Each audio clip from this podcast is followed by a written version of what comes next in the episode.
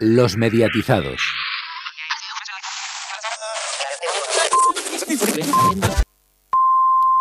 Son las 8 de la mañana, las 7 en Canarias. Señoras, señores, me alegro, buenos días. Salido el EGM, un total de 1.800.000 oyentes respaldan cada día la apuesta de Onda Cero de esta casa por la pluralidad, por la credibilidad. Este programa crece 61.000 oyentes. El grupo de emisoras de, de, la Radio Pública de Andalucía congrega nada menos que a 530.000 oyentes según esta eh, tercera ola de, del año y, y, cierra 2020 con un acumulado de 565.000. Desde que el COVID impactó en nuestra vida, la respuesta es clara, la cadena SER. 240.000 oyentes más. Te cuento que COPE sigue creciendo. Según el Estudio General de Medios, en este último año gana 116.000 oyentes y es escuchada ya cada día por 3.240.000 personas. Del EGM, más de 1.700.000 personas siguen día a día las emisiones de Radio Nacional de España. Los programas de la SER lideran todas las grandes citas de las radios los siete días de la semana. Empezamos por este, Barceló. Hoy por hoy ha sido el programa que más oyentes ha incrementado en la radio española, 148.000 oyentes más que en el EGM de abril, rozando los 3 millones, 2 millones 980.000 para ser exactos. Hoy por hoy refuerza pues su liderazgo e incrementa la distancia respecto a sus competidores. ¿Tiene... Este programa Herrera en COPE suma en los últimos 12 meses más de 200.000 nuevos oyentes y de lunes a viernes ya son 2.432.000. Por fin no es lunes con Jaime Cantizano. Alcanza el sábado los 830.000, el domingo los 768.000. Son crecimientos eh, muy notables para Jaime. 101.000 oyentes, el sábado 172.000. Canal Sur Radio, digamos la, emisora convencional, la, la, cabecera de nuestra cadena, pues con eh, 243.000 oyentes de lunes a viernes en el acumulado de las tres últimas olas pues se consolida eh, su posición como la cadena pública generalista de, de referencia aquí en, en nuestra tierra. Y, y, las mañanas, el programa que ahora escuchan continúa siendo referente informativo de la cadena. Radio 5, la emisora Todo Noticias, aumenta el, en, el 1, eh, en el 1% su audiencia en relación con la misma oleada de hace un año. Radio 3 acumula casi 400 oyentes y Radio Clásica sube un 10% su audiencia. Pepa Bueno fortalece también el liderazgo informativo de Hora 25. Se consolida por encima del millón de oyentes diarios, concretamente 1.074.000, y al ser el único programa de la franja nocturna que incrementa la audiencia, se distancia claramente de sus competidores. Hora 14 de José Antonio Marcos también mejora sus resultados anteriores y alcanza una audiencia de 637.000 oyentes. El Faro de Mara Torres, en línea con todos los programas de la cadena SER, también incrementa su audiencia y se sitúa en... COPE se ratifica también como referente en el deporte. Tiempo de juego consigue su récord histórico y en el último año gana 132.000 oyentes. En total, 1.650.000 personas como tú vibran los fines de semana con el mejor equipo de la radio deportiva española, con Paco González, Manolo Lama y con Pepe Domingo Castaño. Y a tiempo de juego se une el partidazo de Cope. En esta ola, eh, Julia en la Onda con Julio Otero, segundo programa de las tardes, 437.000 oyentes, posición en la que se mantiene firme desde hace... Y en cualquier caso, pues, a pesar de todo, yo creo que son datos esperanzadores. Hay un dato muy importante, por Canal Fiesta, por ejemplo, mm. con 300.000 oyentes. Eh, se convierte también en la, es la cadena eh, musical pública más importante de, del país y nos afianzamos también en un, en un puesto de, de, privilegio y hay datos muy buenos también eh, para Radio Andalucía Información que sube tam, eh, también su audiencia y para flamencoradio.com. Vuelve a ganar la SER, el larguero incrementa la distancia respecto al partidazo de la COPE, el programa de Manu Carreño suma diariamente 766.000 oyentes. Y los fines de semana, en el promedio de sábado y domingo, el carrusel deportivo de Dani Garrido es líder con 1.691.000 oyentes. En horarios coincidentes, Carrusel aventaja a la COPE en casi 300.000 oyentes. Y Juan Ralucas, que orienta la brújula cada noche, alcanza los 317.000. Noticias Mediodía con Elena Gijón, incorpora 8.000 nuevos oyentes. Enhorabuena, Elena, hasta los 201.000. El grupo COPE culmina también una buena temporada en sus emisoras musicales. Cadena 100 se convierte en la segunda emisora musical más escuchada con 1.667.000 oyentes. En total, más de 6 millones de personas se conectan a diario con todas las emisoras del grupo COPE. Y echamos también un vistazo a lo que dice el EGM de la radio musical. Pues dice que los 40 mantienen un clarísimo liderazgo con 2.817.000 oyentes diarios, 1.170.000 más que el segundo en el ranking, que es la cadena 100. Cadena Dial es la tercera radio musical más escuchada de España. Pues antes de nada, gracias. Gracias, solo podemos mostrarle nuestro agradecimiento y el deseo de hacerlo cada día mejor para ir ganando eh, adictos y oyentes. Gracias, director. Muchas gracias a ti, Jesús. Nos ponemos de gala, es nuestro día grande, es el EGM, tenemos montones de cosas que contaros, pero como no se puede debatir sin saber los datos, vamos a comenzar a conocerlos. Cristian, Antonio, muy buenas y todo vuestro. Pues efectivamente, muy buenas. Empezamos, como siempre, a repasar lo más destacado del EGM, que tiene bastantes cosas. Empezando, porque la radio pierde 681.000 oyentes pese a la pandemia. Un dato que nos ha sorprendido de este EGM que ha salido tras ocho meses de espera. Es que la radio en general ha perdido nada más y nada menos que 681.000 oyentes. Los defensores de los podcasts están hoy de celebración. Un saludo, Radio Chips. La radio musical ha perdido más de un millón de oyentes, algo esperable cuando la gente busca noticias y escucha la música en Spotify u otras plataformas, pero es que la radio generalista apenas ha subido en 16.000 personas, dato realmente sorprendente. Y lo que no es sorprendente es que la cadena SER sea la gran beneficiada de este GM. La cadena SER sube 240.000 oyentes para situarse en 4.353.000. La COPE, aunque apenas sube 20.000 oyentes y alcanza los 3.240.000, logra su mejor resultado desde 1998. Malas noticias, sin embargo, para Onda Cero, que solo cae 7.000 oyentes, pero se queda en 1.792.000, lo cual es su peor dato desde el año 2000.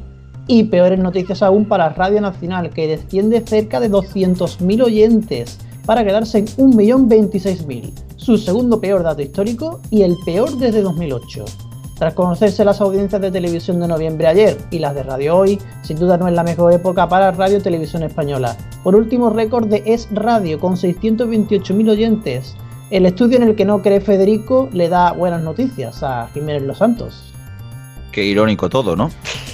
Por la mañana destacan las subidas de la SER, por la tarde la caída de Julio Otero y en todas las franjas los malos datos de Radio Nacional parece que hoy por hoy sigue siendo líder de la mañana en la SER y consigue alejarse de un Carlos Herrera que le pisaba los talones y sube a 2.980.000 oyentes por los 2.432.000 del comunicador almeriense, que debe haberlo pasado mal por tener que hacer el programa desde su casa. Subida de 40.000 oyentes para más de uno de Carlos Alsina y dura caída de las mañanas de Radio Nacional que se quedan en su peor dato desde el segundo EGM de 2008. Por las tardes, Francino logra más que, que más gente, disculpen, se asome a su ventana y su programa es el único que sube y se queda en los 837.000 oyentes. Fuerte caída de Julio Otero, que parece ya no estar en la onda de los oyentes. Pierde más de 100.000 y baja a 437.000 oyentes, solo 10.000 más que la tarde de Cope, a pesar de que este último también baja. El nuevo programa de Radio Nacional, Tarde lo que tarde, tardará un poquito en coger audiencia. De momento, logra 175.000 oyentes. Al igual que ocurre por la tarde, el único programa que sube por las noches es el de Cadena Ser. Hora 25 llega a 1.074.000 oyentes y se aleja un poco de la linterna que ya le iluminaba desde cerca y que baja casi 100.000 oyentes, quedándose en 809.000. Malos datos para Onda Cero y Radio Nacional. Juan Ramón Lucas no encuentra el camino con su brújula y baja a 317.000 oyentes, su peor dato desde el segundo EGM del año 2007. 24 horas es lo que le van a dar a Mark Salas si sigue haciendo estos datos, porque el programa que presenta está en los peores números en 12 años y se queda en 229.000 oyentes. Y por último destacamos que los matinales de fin de semana a vivir, que son dos días, ha hecho su segundo mejor dato los sábados con 2.201.000 oyentes y su récord histórico los domingos con 2.142.000. Por lo demás, mejora de por fin no es lunes y caída de no es un día cualquiera, que para sus oyentes sí parece serlo.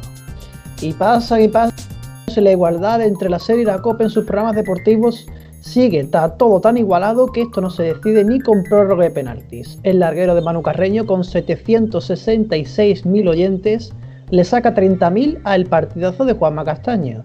José Ramón de la Morena, recordamos que sigue presentando el transistor en Onda Cero, sube ligeramente hasta los 256.000 oyentes. Durante el fin de semana, Tiempo de Juego lidera por quinta vez en su historia los sábados, consiguiendo 1.740.000 oyentes, frente a 1.549.000 que tiene Carrusel Deportivo. Los domingos se intercambian las tornas porque lidera el programa de la SER con 1.832.000 oyentes frente a 1.568.000 de su competidor en la COPE. Lejos queda en tercera posición Radio Estadio con 402.000 y 351.000 oyentes Y casi se puede hablar de familia conviviente o familia burbuja en el caso del tablero deportivo con 190.000 y 220.000 oyentes. Buen detalle el destacar lo de que José Ramón de la Morena el transistor, si acaso, que alguno se puede despistar. Y por otro lado, nos vamos a las musicales. Bajada generalizada de las musicales con una cadena 100 que se pone segundas. Puede decir que van a 100, desde luego. Como decíamos anteriormente, sin duda es un mal ejemplo para las musicales, con una bajada general de más de un millón de oyentes. Lidera como toda la vida los 40, aunque se deja casi 100.000 oyentes y se queda en 2.836.000. En segunda posición se coloca por primera vez en su historia Cadena 100 pese a bajar y llega a 1.667.000 oyentes. Cadena Dial ha tenido un descenso mayor que el de un paracaidista y cae de 1.965.000 oyentes a 1.587.000. En el cuarto escalón tenemos a Europa FM rompiendo récords negativos, que con 1.021.000 oyentes baja a su peor dato desde 2010. Rock FM se queda por encima del millón y Kiss FM tiene la subida más destacada, pasando de 887.000 oyentes a 951.000. Por, eh, por otra parte, bajan los 40 Classics, sube Radiolé ligeramente y también suben Hit y Melodía caen Megastar y los 40 Dens empiezan a tener número de radio de barrio y cae a 55.000 oyentes. Por último, los 40 Urban se estrena con 125.000 oyentes. En los Morning Shows lidera a Anda Ya, aunque se deja 200.000 oyentes hasta el millón 510.000 y en segunda posición está Buenos Días Javi Mar. Viendo la caída matinal de Cadena Dial, parece que cada vez menos gente se atreve a escuchar a Luis La Rodera y también hay cada vez más gente que ha desistido de entender a Cárdenas, que obtiene su peor dato desde que hace el programa hace 10 años. Y por si todo esto fuera poco, tenemos aún más noticias. Pues sí, porque Vodafone ha incorporado a su oferta de contenidos la app Vodafone Radio, para que el cliente pueda escuchar las emisoras de radio y sus programas favoritos desde el decodificador de Vodafone Televisión. Vodafone Radio incluye cerca de 100 emisoras de todas las categorías nacionales y locales la aplicación gratuita para los clientes de Vodafone Televisión e integrada automáticamente en la pantalla principal de Vodafone Televisión incluye emisoras de radio con contenido en directo, podcast para que el cliente pueda reproducirlo cuando quiera y proporciona recomendaciones de otras emisoras de radio parecidas a la seleccionada por el cliente. Y nos vamos ahora, en este caso, con A3 Media y Planeta Junior, que lanzan Kids, el canal infantil de A3 Player con los mejores contenidos para los más pequeños. A3 Media, el grupo líder de comunicación en España y Planeta Junior, líder en Europa en la creación y comercialización de contenidos de entretenimiento infantil y juvenil, han unido sus fuerzas para crear Kids el canal infantil, cuya web es adreskids.com, cuenta en su arranque con más de 1100 horas de contenidos. Se encuentra disponible dentro de A3 Player de manera gratuita y para todos los dispositivos y en las próximas semanas contará también con un canal lineal digital exclusivo. Kids se une así a los otros dos canales exclusivos de A3 Player, Fluxer y Novelas Nova. 2 de diciembre de 2020 y ya hemos conocido la subida de precios de Movistar de todos los años en 2021. Movistar le está comunicando por carta a sus abonados una próxima subida de precios a sus clientes con paquete fusión contratado. La subida de precio tendrá lugar el 12 de enero de 2021 y desde ese día las tarifas aumentarán en 3 euros el precio de todos los combinados fusión, excepto el Fusión 0, cuya subida será de 2 euros. Mira qué detalle. Los clientes que tendrán contratadas velocidades de 600 megas podrán pedir el paso a la nueva velocidad de 1 giga desde la app Mi Movistar o a través del área privada en movistar.es. Y como ya se va acercando el final del año, también tenemos las listas ya de los programas más escuchados. En este caso, Spotify ha lanzado los podcasts más escuchados de 2020 en España y en el mundo. En ellos se destaca un papel fundamental con millones de personas que han pasado más tiempo en sus casas a la busca de nuevas opciones de entretenimiento.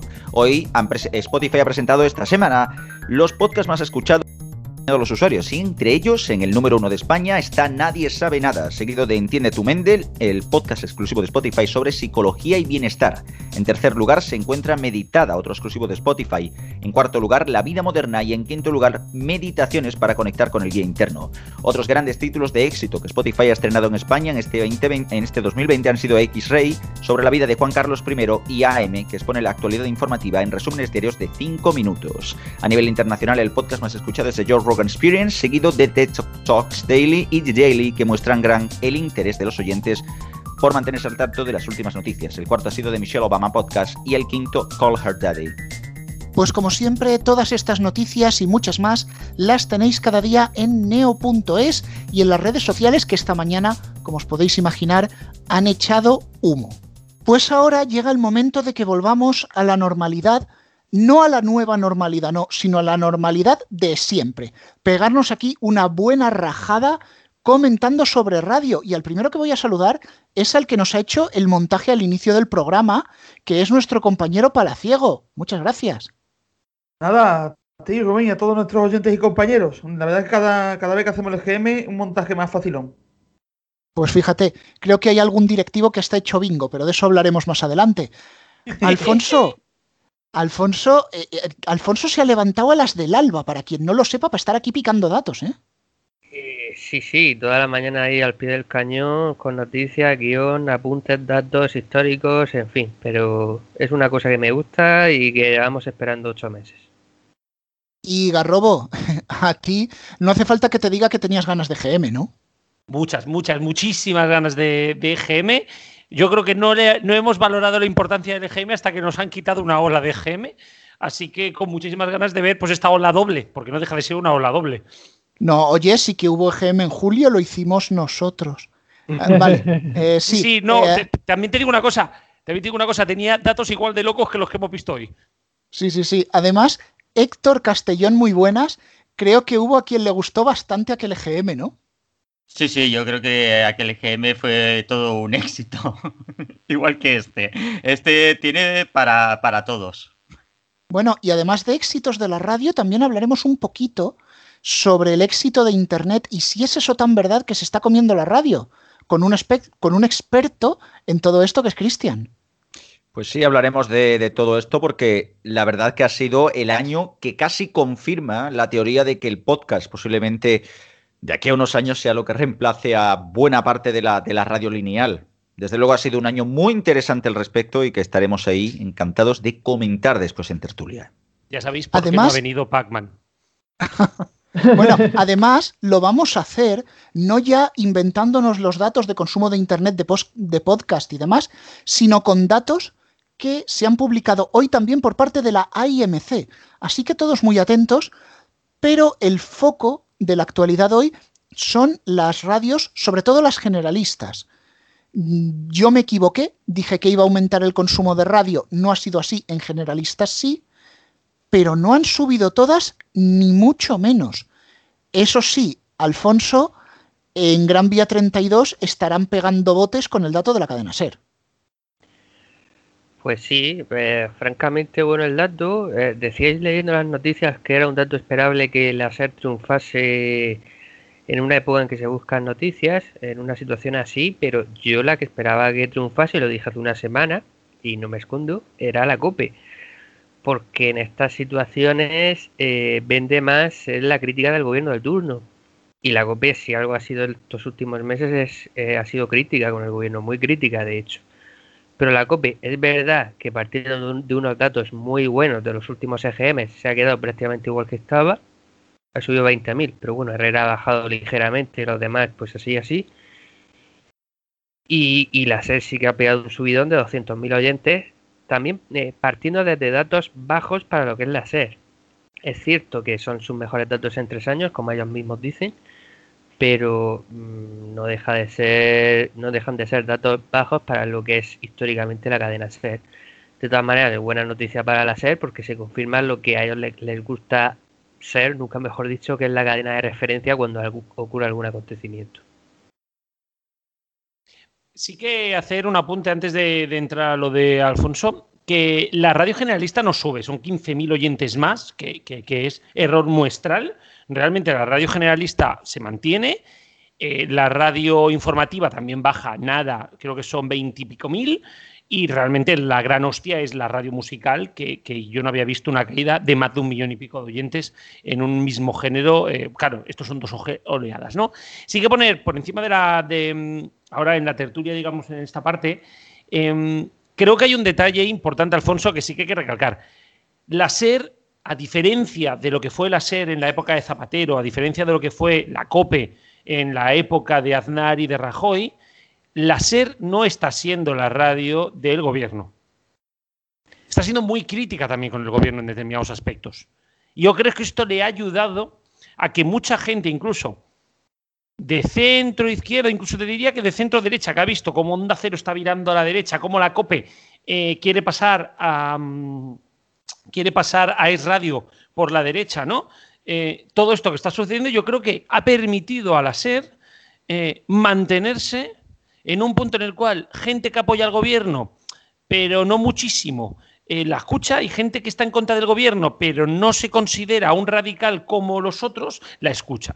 Y creo que este ha sido el gran acierto de la, de la cadena SER, que a mí no me gusta a nivel político, pero hay que reconocer que a nivel de audiencias está funcionando. Lo que sí que sería necesario saber, y va a ser muy importante saber, sobre todo si este dato se puede mantener, porque no sabemos si puede haber una goma. Claro, porque el dato a lo mejor de la segunda oleada podría ser de 4 millones 200 y entonces la subida ha sido de 150.000, ¿no? Claro, aquí es donde, claro, pero si el dato fuera de 4 millones 200, 4 millones 150, pues se vería una goma. Y yo creo que aquí puede estar uno de los temas importantes de debate. Estoy totalmente de acuerdo, ¿no? El plano de la COPE y de Onda Cero son cosas que yo no me esperaba y son dos planos porque la COPE sube 20.000 y Onda Cero baja eh, 7.000, si no me equivoco, son entran dentro de esos márgenes de error. Y realmente estos dos planos son los que yo no me esperaba. Mm, no lo sé, no lo sé. Creo que aquí realmente la COPE y Onda Cero van a tener un serio problema. Y también me gustaría saber o me gustaría pensar si la SER está ganando tanto espacio ideológico, si no habría espacio y no a la derecha, sino a la izquierda de la SER. Veríamos. Vamos a ver, porque dicen muchas cosas interesantes. En primer lugar, hombre, sería absurdo que en los últimos meses en los que el gobierno ha hecho cosas cuestionables, incluso para eh, votantes suyos, porque han sido unos meses complicados y desde luego no todo lo que ha hecho ha estado bien. Bueno, para algunos sí que ha estado bien, ¿eh? aunque no sean votantes suyos. Bueno, y, para, y, lo contrario. Pues hombre, sería absurdo que la cadena SER eh, hiciera seguidismo de todo lo que hiciese el gobierno y no hiciese crítica. Es decir, no puede estar de acuerdo con todo, eso también sería un, poco absurdo. E, eso por una parte, con lo cual veo normal que ciertas cosas las critique, pero vamos, te puedo asegurar como oyente de tertulias de la serie y la COPE que no tiene absolutamente nada que ver el tono y el contenido de, y las críticas de la COPE con las que hace la SE. Eso te lo puedo asegurar. Eso por una parte. Por otra parte, eh, te decías tú, hombre, no sabemos si el crecimiento ha sido más o menos grande dependiendo de, lo que hubiese hecho en junio. Yo es que parto de una cosa totalmente distinta, que en junio no solamente la SER, sino el resto hubiesen hecho eh, muchas mejor datos de audiencia. Porque yo creo que esa es la clave de que las generalistas pues prácticamente no hayan subido o hayan hecho un plano o están en el margen de error, como tú dices. Y es que no es un EGM de los últimos 6, 8 meses. No, es un EGM de, septiembre para acá. Lo que pasó en primavera no lo vamos a saber nunca en realidad. Y es probable, aunque nunca lo sabremos, que en, primavera sí se disparó el consumo de radio porque la gente buscaba con Voluca noticias y es posible también que en otoño la gente esté ya un poco harta de la pandemia, de las 500.000 noticias de la pandemia y de que cada comunidad eh, decida cosas distintas y tome decisiones distintas. Y, como mucho siguen sus eh, emisoras locales y autonómicas de radio y de televisión para conocer lo que le importa a él como vecino y no tanto escuchar tanta radio generalista y por eso es posible que eh, la radio generalista en general no haya subido o haya subido prácticamente nada y, yo creo que la SER y el resto de cadenas eh, parten ahora de que en junio hubiesen hecho más audiencia y ahora habrán bajado algo, aunque ya digo que eso nunca lo podremos saber. Yo aquí me remito un poco a lo que dije en la intro y es que me equivoqué. Yo esperaba subida de todas las generalistas. Es más, esta mañana cuando estábamos en la hora del café, Alfonso y yo le decía, es que la SER tenía que haber subido lo que la COPE y la COPE lo que la SER así al revés. Por un lado, yo creo que lo que está pasando en las generalistas es que la audiencia se está polarizando, es decir, se polariza en ser y cope. Porque por la izquierda, que comentaba Garrobo, ¿qué competencia tiene la SER por la izquierda? Bajo, bajo la teoría, tiene Radio Nacional. Pero, ¿qué está haciendo Radio Nacional?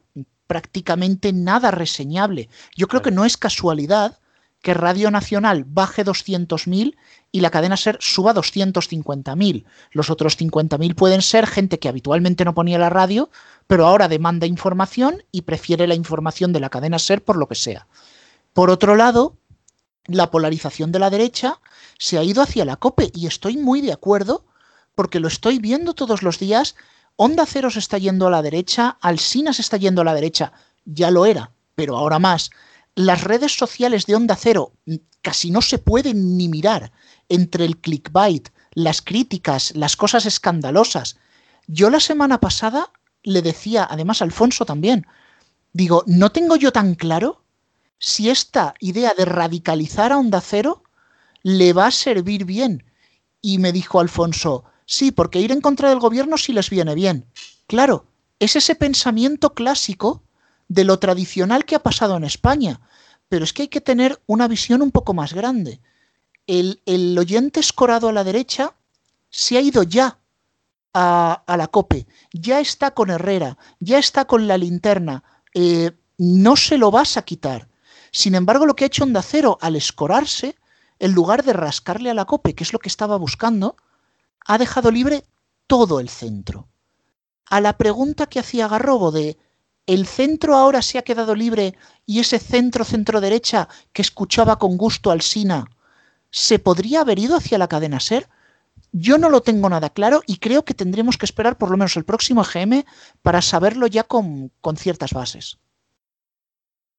En torno a esto último que dices, precisamente, yo no, no leo exactamente igual que, que tú el, eh, o sea, sí que en el fondo sí que es cierto de que es la audiencia de Radio Nacional ha ido directamente a, la cadena SER, pero es que realmente donde digo que, que está el problema es que eh, lo que ha pasado aquí es que habitualmente Radio Nacional tenía un oyente quizá un poquito más crítico, ¿vale? Un oyente pues que, que podía porque la radio nunca ha sido, Radio Nacional llevaba un tiempo sin estar muy politizada y tal. Y yo creo que aquí es donde quizá este oyente debería haber ido a Onda Cero, un oyente de izquierdas debería haber ido a Onda Cero, que era, es una radio mucho más centrista, o era, pero el escoramiento es lo que ha hecho que la gente que salga de Radio Nacional tenga que ir a la cadena SER.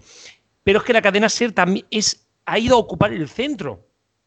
Es lo que me quiero referir. Entonces, toda la radio se ha, escorado para la derecha. Toda, en general. Eh, es que hasta, hasta, hasta es radio, que antes tenía unas posiciones mucho más de Partido Popular, ahora mismo son posiciones de Vox y en algunos momentos yo creo que empiezan a, llamar eh, Refora Vox, ¿sabes? Entonces, claro, con todo ese escoramiento a la derecha es donde nadie está cogiendo todo el lado quizá de, la izquierda progubernamental, pro pro que es donde yo creo que es esa audiencia que esperábamos que, que escuchara la radio, pero que no tiene cadena donde ir. Esta gente debería de haber entrado en su momento a escuchar la radio, pero no va a ninguna cadena, porque Radio Nacional no la escucha nadie y la cadena SER ahora mismo eh, tiene una sensación más de ser de Felipe González que, de, que del PSOE actual, ¿no? Entonces, es donde yo creo que se está viendo, o es esa audiencia que nosotros esperábamos que entrara, que no ha entrado. El sector, sobre todo más de izquierdas del Partido Socialista y todo el sector de Podemos. De ahí es que diga que hay un espacio en la izquierda que yo creo que tiene un oyente base que podría potenciarse en una hipotética La Sexta Radio que nunca llegó eh, a nacer y que, visto los datos de Europa FM, quizás hasta se la podrían llegar a plantear. Eh, y estoy muy de acuerdo con eh, Alfonso. Eh, todos, eh, precisamente el tono de la SER es lo que ha permitido de que coja oyentes de Radio Nacional. Y creo que ese es el detalle muy importante. La SER ha mantenido un tono tranquilo, sereno, mientras todo el resto han empezado a gritar.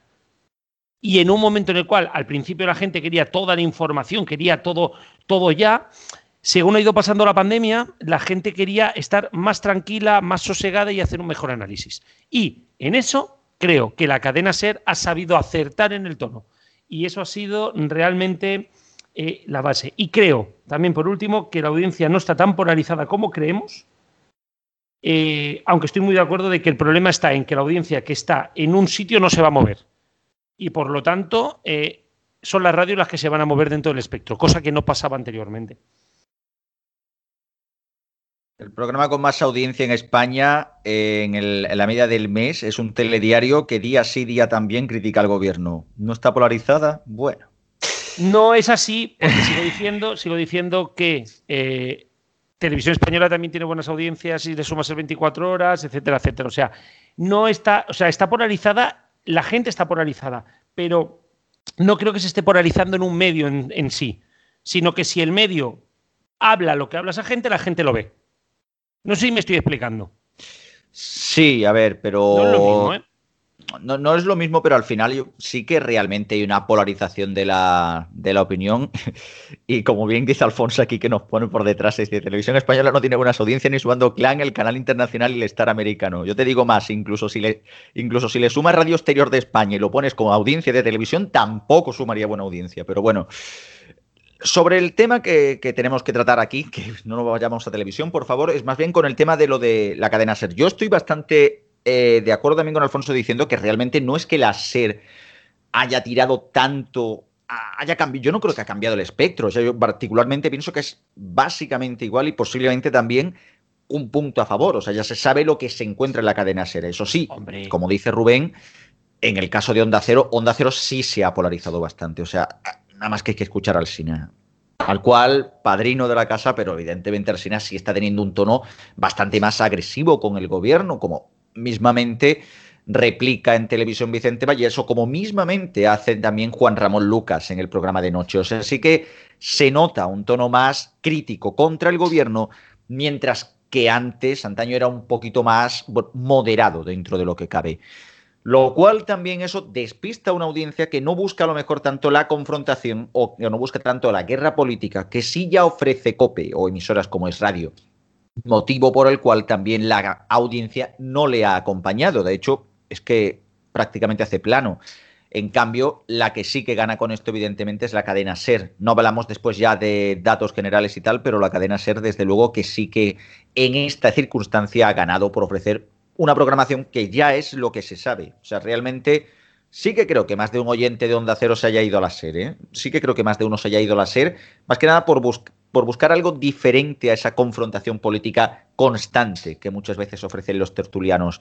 Y luego lo de Radio Nacional de España, de verdad, eso, es, eso de verdad es para, para estudio directamente, porque es que es increíble cómo ha caído tanto esa emisora, una emisora que, que lleva dando vueltas a la absoluta nada mmm, perfectamente años, ¿no? Es increíble, la verdad, lo que, lo que ha pasado con Radio Nacional, una emisora que en su momento podía tener buenos programas, pero que hoy en día es que no tiene nadie realmente, realmente conocido, como mucho Pepa, eh, Fernández, ya está. El resto, la verdad que bastante, bastante plano. Y lo de Es Radio daría para comentario, pero bueno, eso mejor os lo dejamos para después. Eh, yo solamente un par de cosas. Bueno, en primer lugar, muy de acuerdo con lo que decía Cristian sobre Radio Nacional, que está hecho un desastre. Y por otro lado, sobre lo que decía Garrobo, vamos a ver, ser una radio de izquierdas o más tendente a la izquierda no quiere decir hacer seguidismo con un gobierno de izquierdas. Evidentemente siempre vas a estar más cerca de ese gobierno que si gobernase un, partido de derecha. Pero también, lógicamente, también está más cerca de este gobierno y de su, sus decisiones, aunque critiquen muchas de ellas la cadena SER, que por supuesto cualquier otra cadena de radio. Eso por una parte. Y por otra parte, yo creo que a veces nos confundimos con los medios de, comunicación del Grupo Prisa en general y de la cadena SER en particular. Parece que es que en el pasado eh, te, tenían línea editorial de que seguía al Partido Comunista o luego a Izquierda Unida. No, la cadena SER siempre ha sido, mmm, digamos, socialdemócrata, siempre ha seguido al PSOE y, y, e incluso a una determinada línea del PSOE. Por eso no creo que se haya movido tanto la cadena SER como se está diciendo.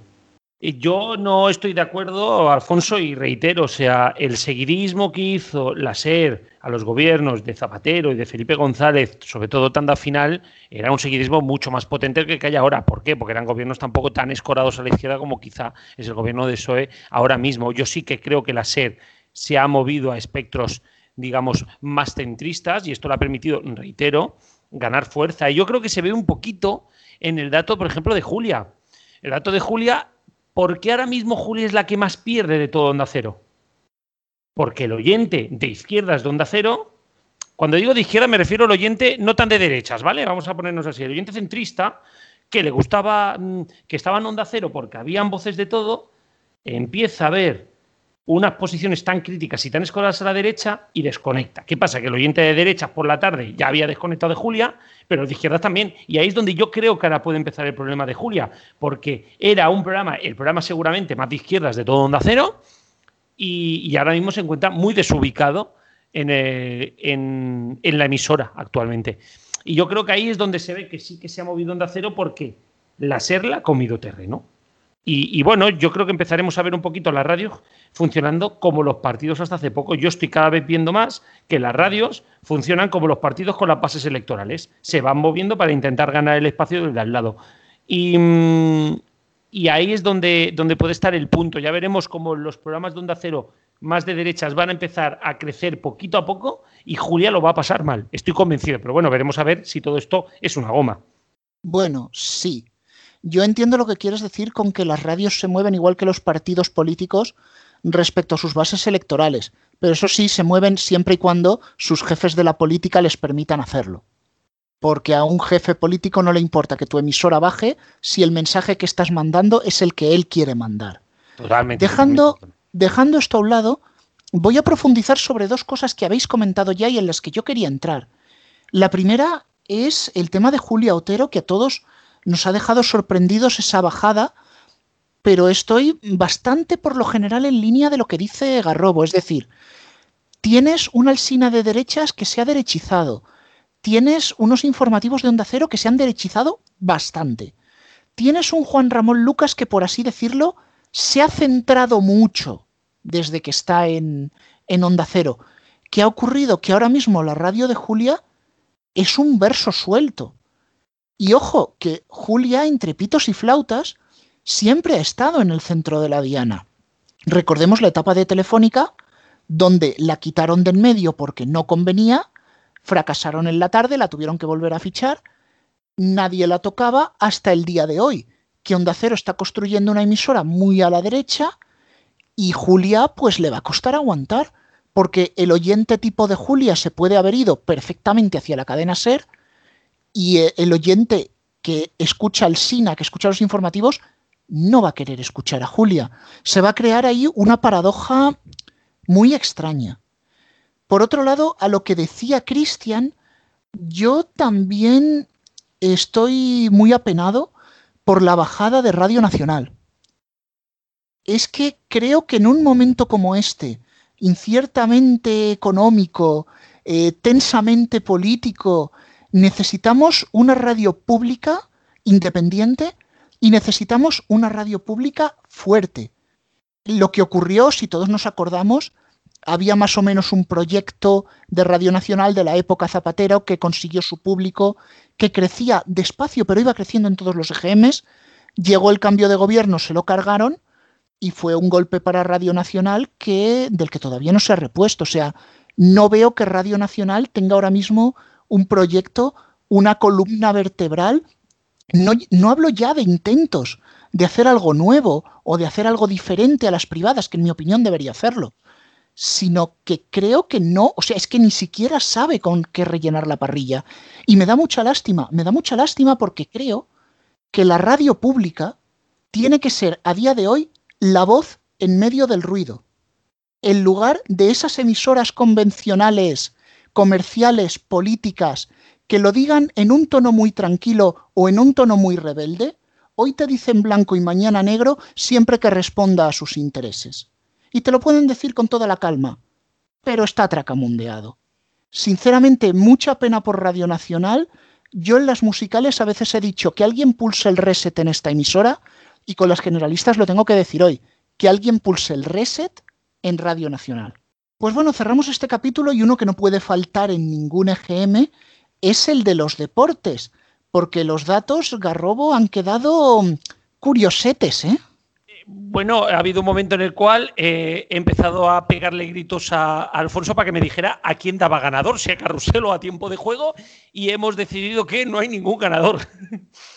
La cosa ha quedado muy igualada. Yo creo que Carrusel en la media del fin de semana quizá está un poquito por encima, pero, pero estamos hablando, Alfonso, de datos mínimos, ¿no? Aquí me gustaría que estuviera, que estuviera eh, nuestro querido Paco, Paco Vera, Radio Chip, que, seguramente estos datos los comentaría con muchísimo agrado y con muchísimo mm, con muchísima pasión, porque ha sido muy igualado y creo que nos encontramos ya en un momento en el cual tiempo de juego puede realmente, si empieza a trabajárselo, poder superar a Carrusel Deportivo, aunque yo creo, no sé tú cómo lo ves, Alfonso, pero que esta igualdad se puede mantener tiempo y tiempo. Claro, yo opino más de esto último, porque aquello de parece que tiempo de juego puede adelantar a Carrusel Deportivo, lo llevo yo escuchando 10 años, que vamos con esta pelea.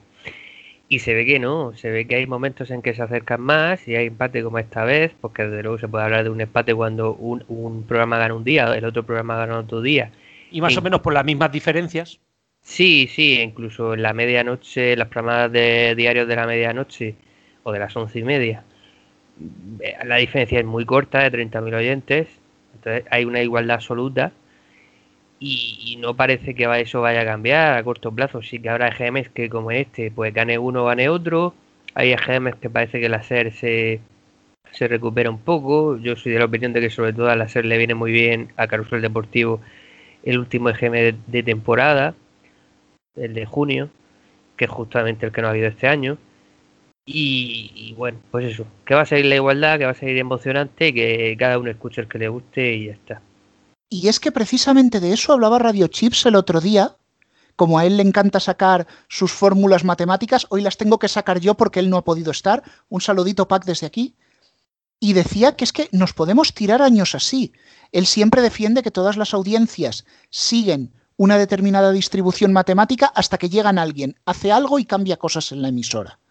En este caso, lo que nos vamos a encontrar es unos EGMs en los cuales tanto tiempo de juego como los deportivos de la SER están muy muy cerca. Veremos que en uno gana unos, en otro gana otros, como decía Alfonso, final de temporada suele favorecer a tiempo de juego, luego empieza la temporada favorece a Carrusel, pero en cada, en cada iteración de ese bucle vemos que las distancias se van haciendo más cortas, hasta que ya pueda llegar un momento en que la SER esté por encima con un cierto margen de tranquilidad y al parecer las, las gráficas y los datos apuntan que van hacia eso. Eso sí, nos podemos tirar, como decía, varios años hasta que suceda. Y no solamente esos varios años, sino que yo creo que aquí, y yo no coincido 100% con Pacman, creo que, que la COPE en tema deportivo está ganando mucha fuerza, pero sobre todo aquí sí que quería comentar que se empieza a ver, aquí sí que se empieza a ver una polarización bastante clara, ¿eh? o sea, empiezas a ver los datos de tablero y de radioestadio y es que van en un descenso, ¿no? Dentro de esas subidas y bajadas que ya sabéis que tienen los EGMs, van en línea descendente, mientras Carrusel está bastante estancada y tiempo de juego ha estado en una línea ascendente hasta que va. Entonces, parece o todo hace indicar que eh, los oyentes del resto de emisoras están yendo hacia, hacia la serie y la COPE a nivel de, de deportes. O al menos es la sensación que a mí me da cuando veo los datos, salvo, lógicamente, por las noches que, quieras que no, pues bueno, de la Morena intenta, intenta estar ahí, pero bueno, es que estamos hablando de que tiene un cuarto de millón por tres cuartos de millón el larguero y el partidazo, ¿no? Es que veo eso, veo que la polarización realmente está en los deportes, más que en la política, sinceramente. No, pero está en todo, porque tú ten en cuenta que es verdad que se nota más en deportes, donde la serie y la COPE agrupan la gran, gran mayoría de la audiencia de radio, pero en el día a día eh, Onda Cero Radio Nacional, aparte de sus problemas y aparte de las teorías que más o menos podemos tener a nivel político, tienen el problema de que la serie y la COPE están muy fuertes. Es que al final yo soy de la opinión de que los oyentes que hay son los que hay. Pueden crecer un poco, pueden descender un poco, pero de pronto no pueden salir debajo de la manta un número grande de oyentes. Con lo cual, si la SER siempre te va a hacer muy buena audiencia porque es la única cadena de izquierda, son más o menos de izquierda, más o menos centrada, lo que queramos decir. Pero a ese lado político está sola y siempre va a tener buena audiencia. Al otro lado, durante mucho tiempo estuvo Onda Cero, pero en los últimos años ha estado la COPE, y además una COPE muy fuerte, hay que decirlo. Al final Onda Cero y Radio Nacional hacen lo que pueden. Cada uno con sus problemas, con sus circunstancias, Radio Nacional con todo lo que ya habéis comentado, que ahora mismo Radio Nacional está para que quemen la casa de la radio y construir todo de nuevo pero bueno.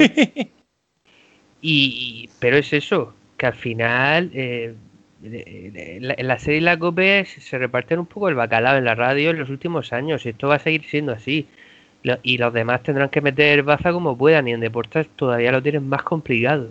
Sí, pero hay en una franja donde realmente, aparte de, las tardes de, de, entre semana, que ya hemos estado hablando, pero por ejemplo, donde Onda Cero tiene mucha potencia es en los fines de semana por la mañana, ahora que hablábamos de fin de semana precisamente. Pero a mí, para mí, el dato no es tan importante el, de por fin no es lunes, que, para Onda Cero, pues lógicamente es un datazo. Y, y ojito que este programa va en un lento ascendente que podría llegar, y yo creo que mm, hay que reconocer que Cantizano está bien, que podría llegar a tocar incluso el millón de aquí a bastante tiempo si lo trabajan bien, con un fin de semana de COPE que está súper súper estable. Eh, dentro de los márgenes de, dentro de los márgenes de, esto no pero pero es que no es un día cualquiera no deja de caer o sea es que no para es que hace un año y medio estaba 865 y está en 569. Y no es aquello que digas, ha habido una goma. No, no, es que era 865, 648, 677, 569. Y lo mismo los domingos, salvo el, el, el último EGM que tuvimos, ¿no? Que pegó una pequeña subida, también está como en línea de bajada. No entiendo muy bien qué pasa aquí en fin de semana. Lo que sí que entiendo es que quizá el efecto cantizano es mucho más importante de lo que nosotros nos pensábamos. Sí, bueno, los programas del fin de semana siempre son un poco rarillos. Hay que destacar de todas maneras el A Vivir, que está más fuerte que nunca, con récord un día, segundo mejor dato del otro día, más de 2 millones en ambos días. Sí, sí, sí. Lo de A Vivir, a vivir que son dos días, pero no son cuatro oyentes, ¿eh? O sea, tela, ¿eh? Sí, sí, sí, sí. A mí me sorprende porque no me parece tan, tan buen programa, pero bueno, o sea, me parece buen programa, pero no para esa grandísima... Hoy lo que ha dicho Alfonso, una cosa era ser que no le gusta. No, pero es verdad que eh, yo era muy de Javier del Pino cuando era corresponsal en Estados Unidos, pero como presentador de la Vivir tiene partes que sí, que bueno, que están bien y otras partes que me parecen como aburridas, lo tengo que hacer así de claro, pero bueno. Pero bueno, eh, le va muy bien y eso es así. Y, el resto de programas pues se van un poco peleando por la segunda posición. Eh, esa posición que antes tenía bastante bien ganada Radio Nacional y que ahora tampoco los fines de semana levanta cabeza porque está cayendo. En fin, todos los cambios que ha hecho Radio Nacional han sido peor.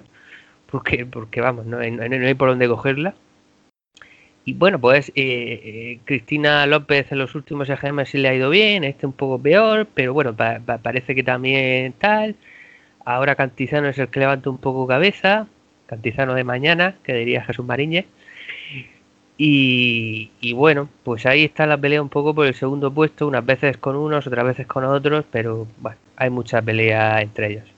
Pues bueno, han tenido bastante tela los resultados de las generalistas y no queremos dejar de lado los de la radio autonómica, sobre todo porque sé que aquí hay dos personitas, que son Héctor y Garrobo, que estaban deseando ver cómo se saldaba esa batalla entre RACU y Cataluña Radio, que está eh, Garrobo con las espadas en todo lo alto.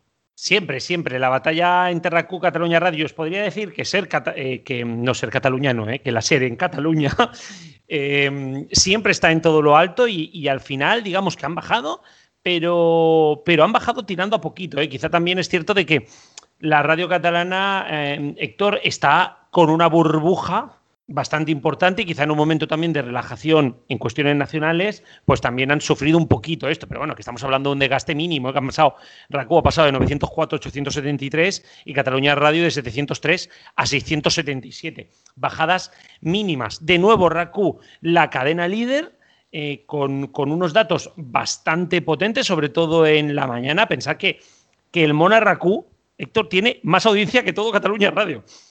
Eh, pues sí, la verdad es que sí. Y, y decíamos de, de, radios autonómicas, pero nos, es que nos centramos prácticamente en Cataluña, porque es donde más competencia hay en radio autonómica entre públicas y privadas, y, y lo demuestra que RACU sea la líder, que es la eh, privada.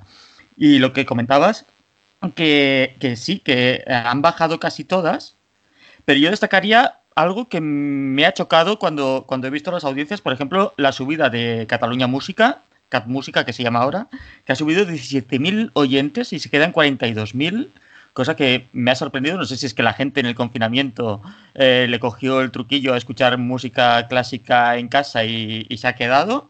Y después otra cosa es que eh, tanto el Mona Racu como el Matí de Cataluña Radio han bajado oyentes, 41.000 ha bajado Basté 28.000 ha bajado Laura Russell. Recordemos Por que cierto, ha habido el cambio de, Mónica Terribas a Laura Russell. Por cierto, eh, una cosa. Sí. Grandísimo dato de Laura Russell para ser un cambio, que sabéis cómo son los cambios en los EGMs. Uh -huh. Ha mantenido toda la audiencia prácticamente de Mónica Terribas. Incluso si miramos en la bajada del Mon y la bajada del Matí, ha mejorado el resultado en comparación. Uh -huh. y, y decíamos que estos dos han bajado pero es que hay un tercero en liza que, que ha subido, que es aquí CUNY, que ha sumado unos 20.000 oyentes y se ha marcado un 33.000 de audiencia. No es una gran cifra, pero mmm, dentro de las caídas generalizadas, que se suba un poco, pues oye, no está mal. Sí, sobre todo también yo creo que aquí lo que sí que demuestra este GM es una cosa y es que eh, Sercat no funciona. Al final la gente quiere escuchar la serie en Cataluña.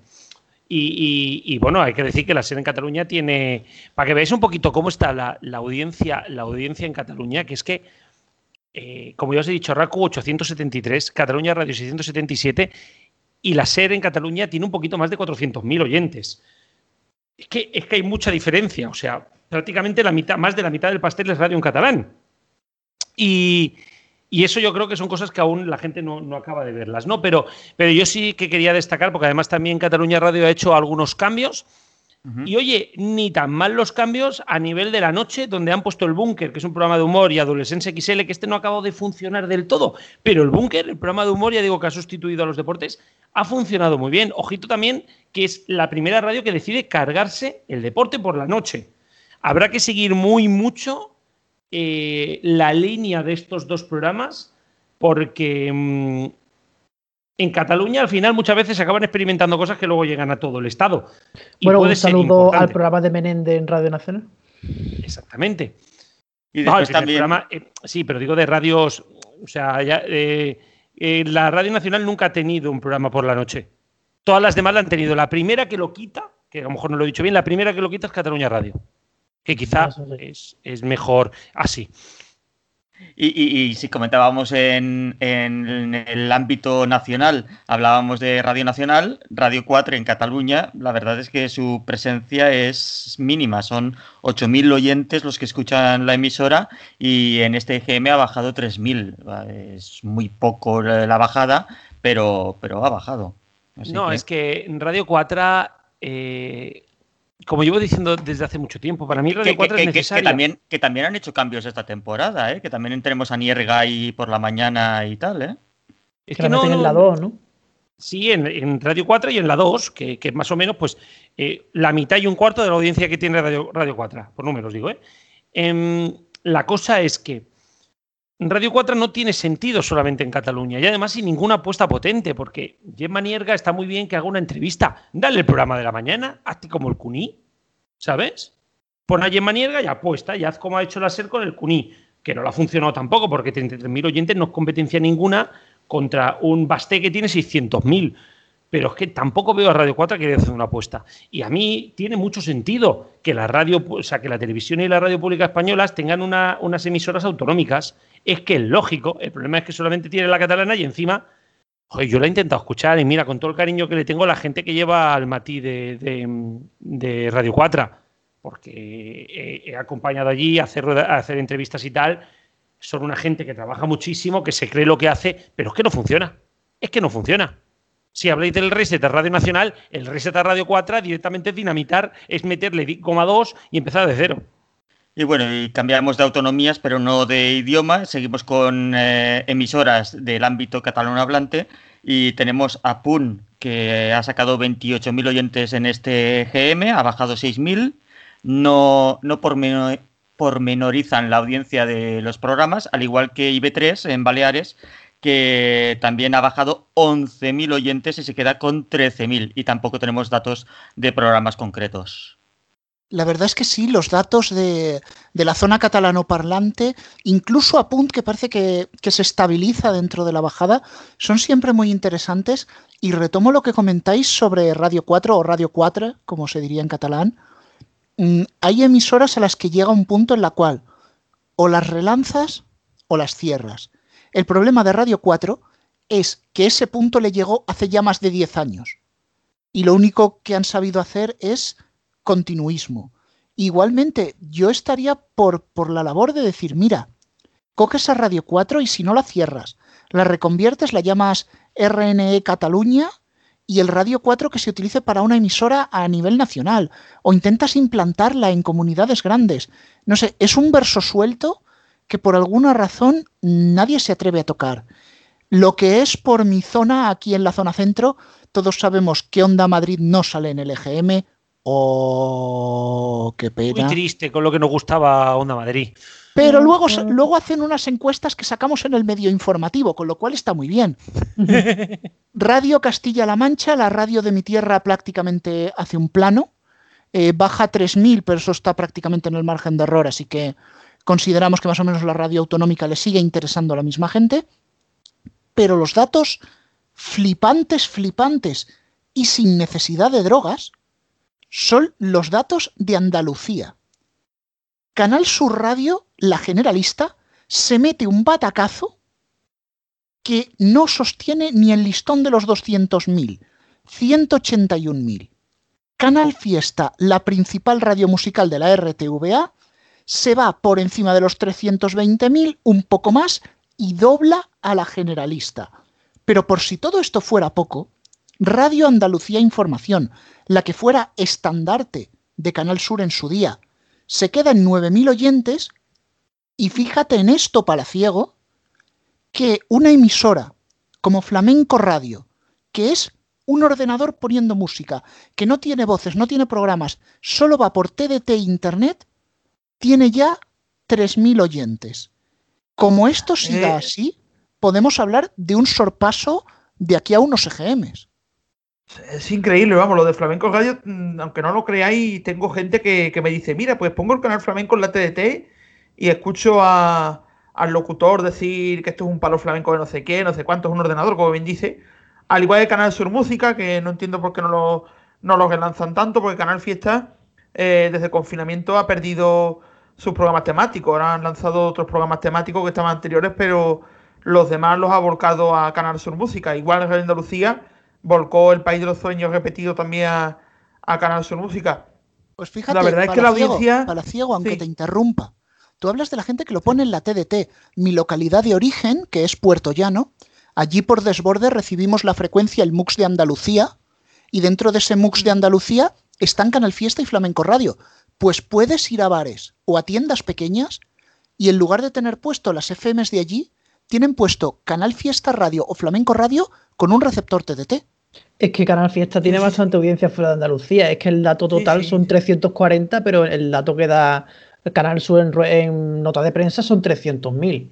O sea, es que tiene mucha audiencia fuera de Andalucía. Aparte, bueno, y hablando de nota de prensa, que tengo que decir que el director de Canal Sur Radio esta mañana, comentando los datos, ha hecho bingo. Ha hecho bingo. Tam- También no podía hacer otra cosa el pobre hombre para vender esa mierda de datos que ha hecho Canal Sur Radio, la generalista. Pero que ha hecho bingo. O sea, la habéis escuchado al principio del programa del montaje. Sí, es que eh, Juan, cuando ha entrado el nuevo, pres- el nuevo director de la cadena, eh, la verdad es que lo ha hecho lo mejor que ha podido, pero es que el anterior, cuando estaba en la época de Tom Martín Benítez, era fue más, más complejo, metía hasta chares de porcentaje de audiencia, en vez de decir las audiencias, eh, subía un poco más de la cuenta RAI y ya estaba ahí, porque RAI tiene muchos eventos y muchas cosas. Y Canal Fiesta, bueno, tiene siempre desbordes de, de toda la vida. Y además que en Extremadura y en Castilla-La Mancha lo han escuchado mucho. Y bueno, yo diría que Canal Sur Música debería estar un poquito más en, en la TDT. Y espero que. Yo supongo que lo de Canal Sur también ha sido por el cambio de, de directiva. A la gente Vigorga no le gusta tanto como antes, Tom Martín y, y cosas así, arreglar la programación, menos eventos, no sé. Veremos en los próximos EGM qué es lo que pasa. Y antes de pasarnos a las musicales nacionales, yo sé, Garrobo, que tú querías comentar las musicales catalanas, eh, los datos del grupo Flash. Sí, porque además es que no deja de bajar la radio musical catalana. Es curiosísimo, ¿no? Porque nos encontramos con una radio musical, eh, o sea, con una radio generalista en, su vida, pero es que la radio catalana no viene de ahora, de esta bajada de este GM, ¿no? Es que Radio Flashback estaba hace un año y medio en 286 y está ahora mismo en 241. Pero es que Flash FM mmm, había empezado otra vez a subir y no llega, no llega a aguantar la, franja de los 200.000, superado por Radio Teletaxi, ¿no?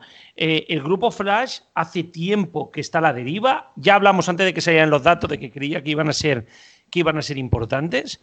Y realmente, mientras la radio generalista catalana está como un tiro, la radio musical catalana está perdiendo fuelle. Es más, als 40 Cataluña eh, están demostrando la necesidad también de una radio, de una radio musical catalana. Es más, saltándose incluso una hora de Landaya, haciendo un programa por las tardes cuando prácticamente no hay programas en, en los 40. Todo esto yo creo que está marcando también nuevos modelos de música a, nivel musical en Cataluña, ya digo, ¿eh?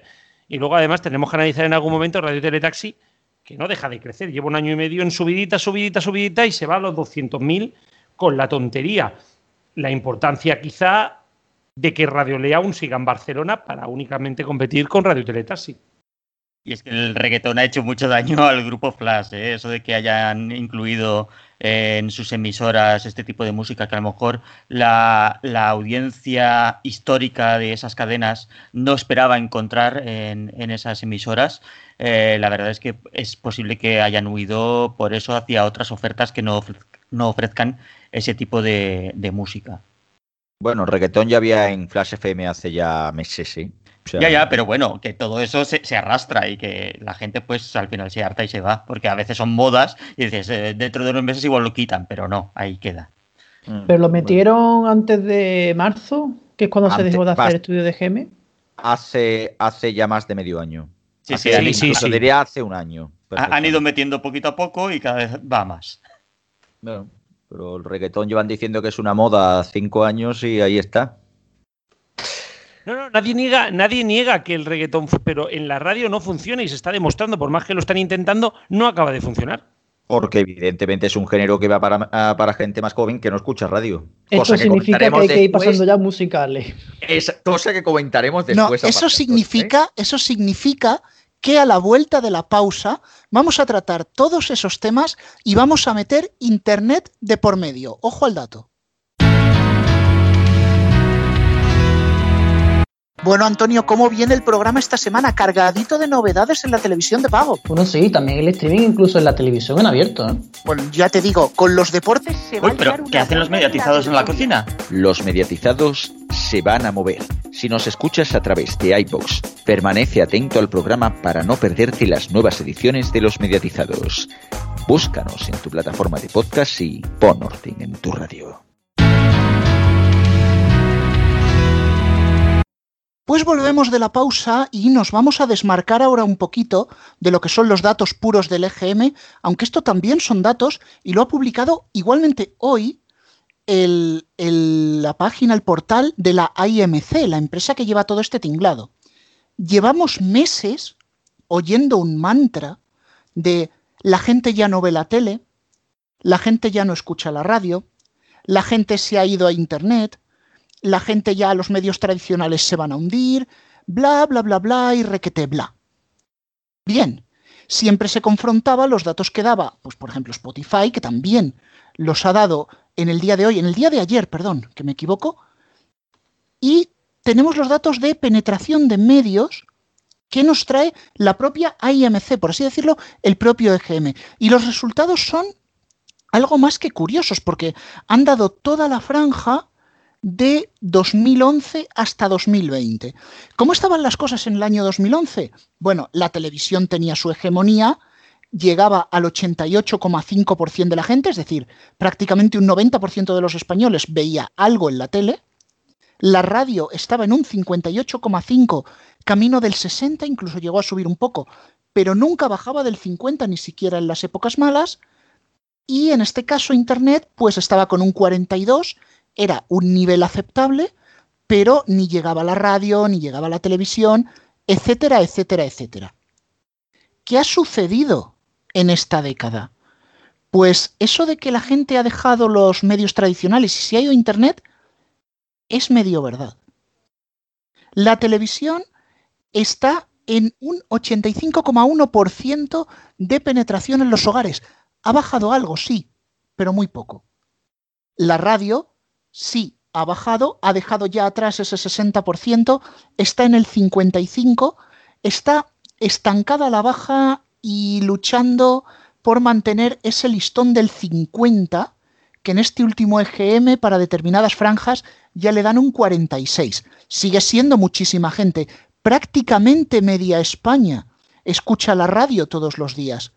Sin embargo, el subidón de Internet es indudable. 81,4, apenas a tres puntos de mercado de la televisión. Y es que si nos metemos por audiencia del EGM, estaría a poco más de un punto.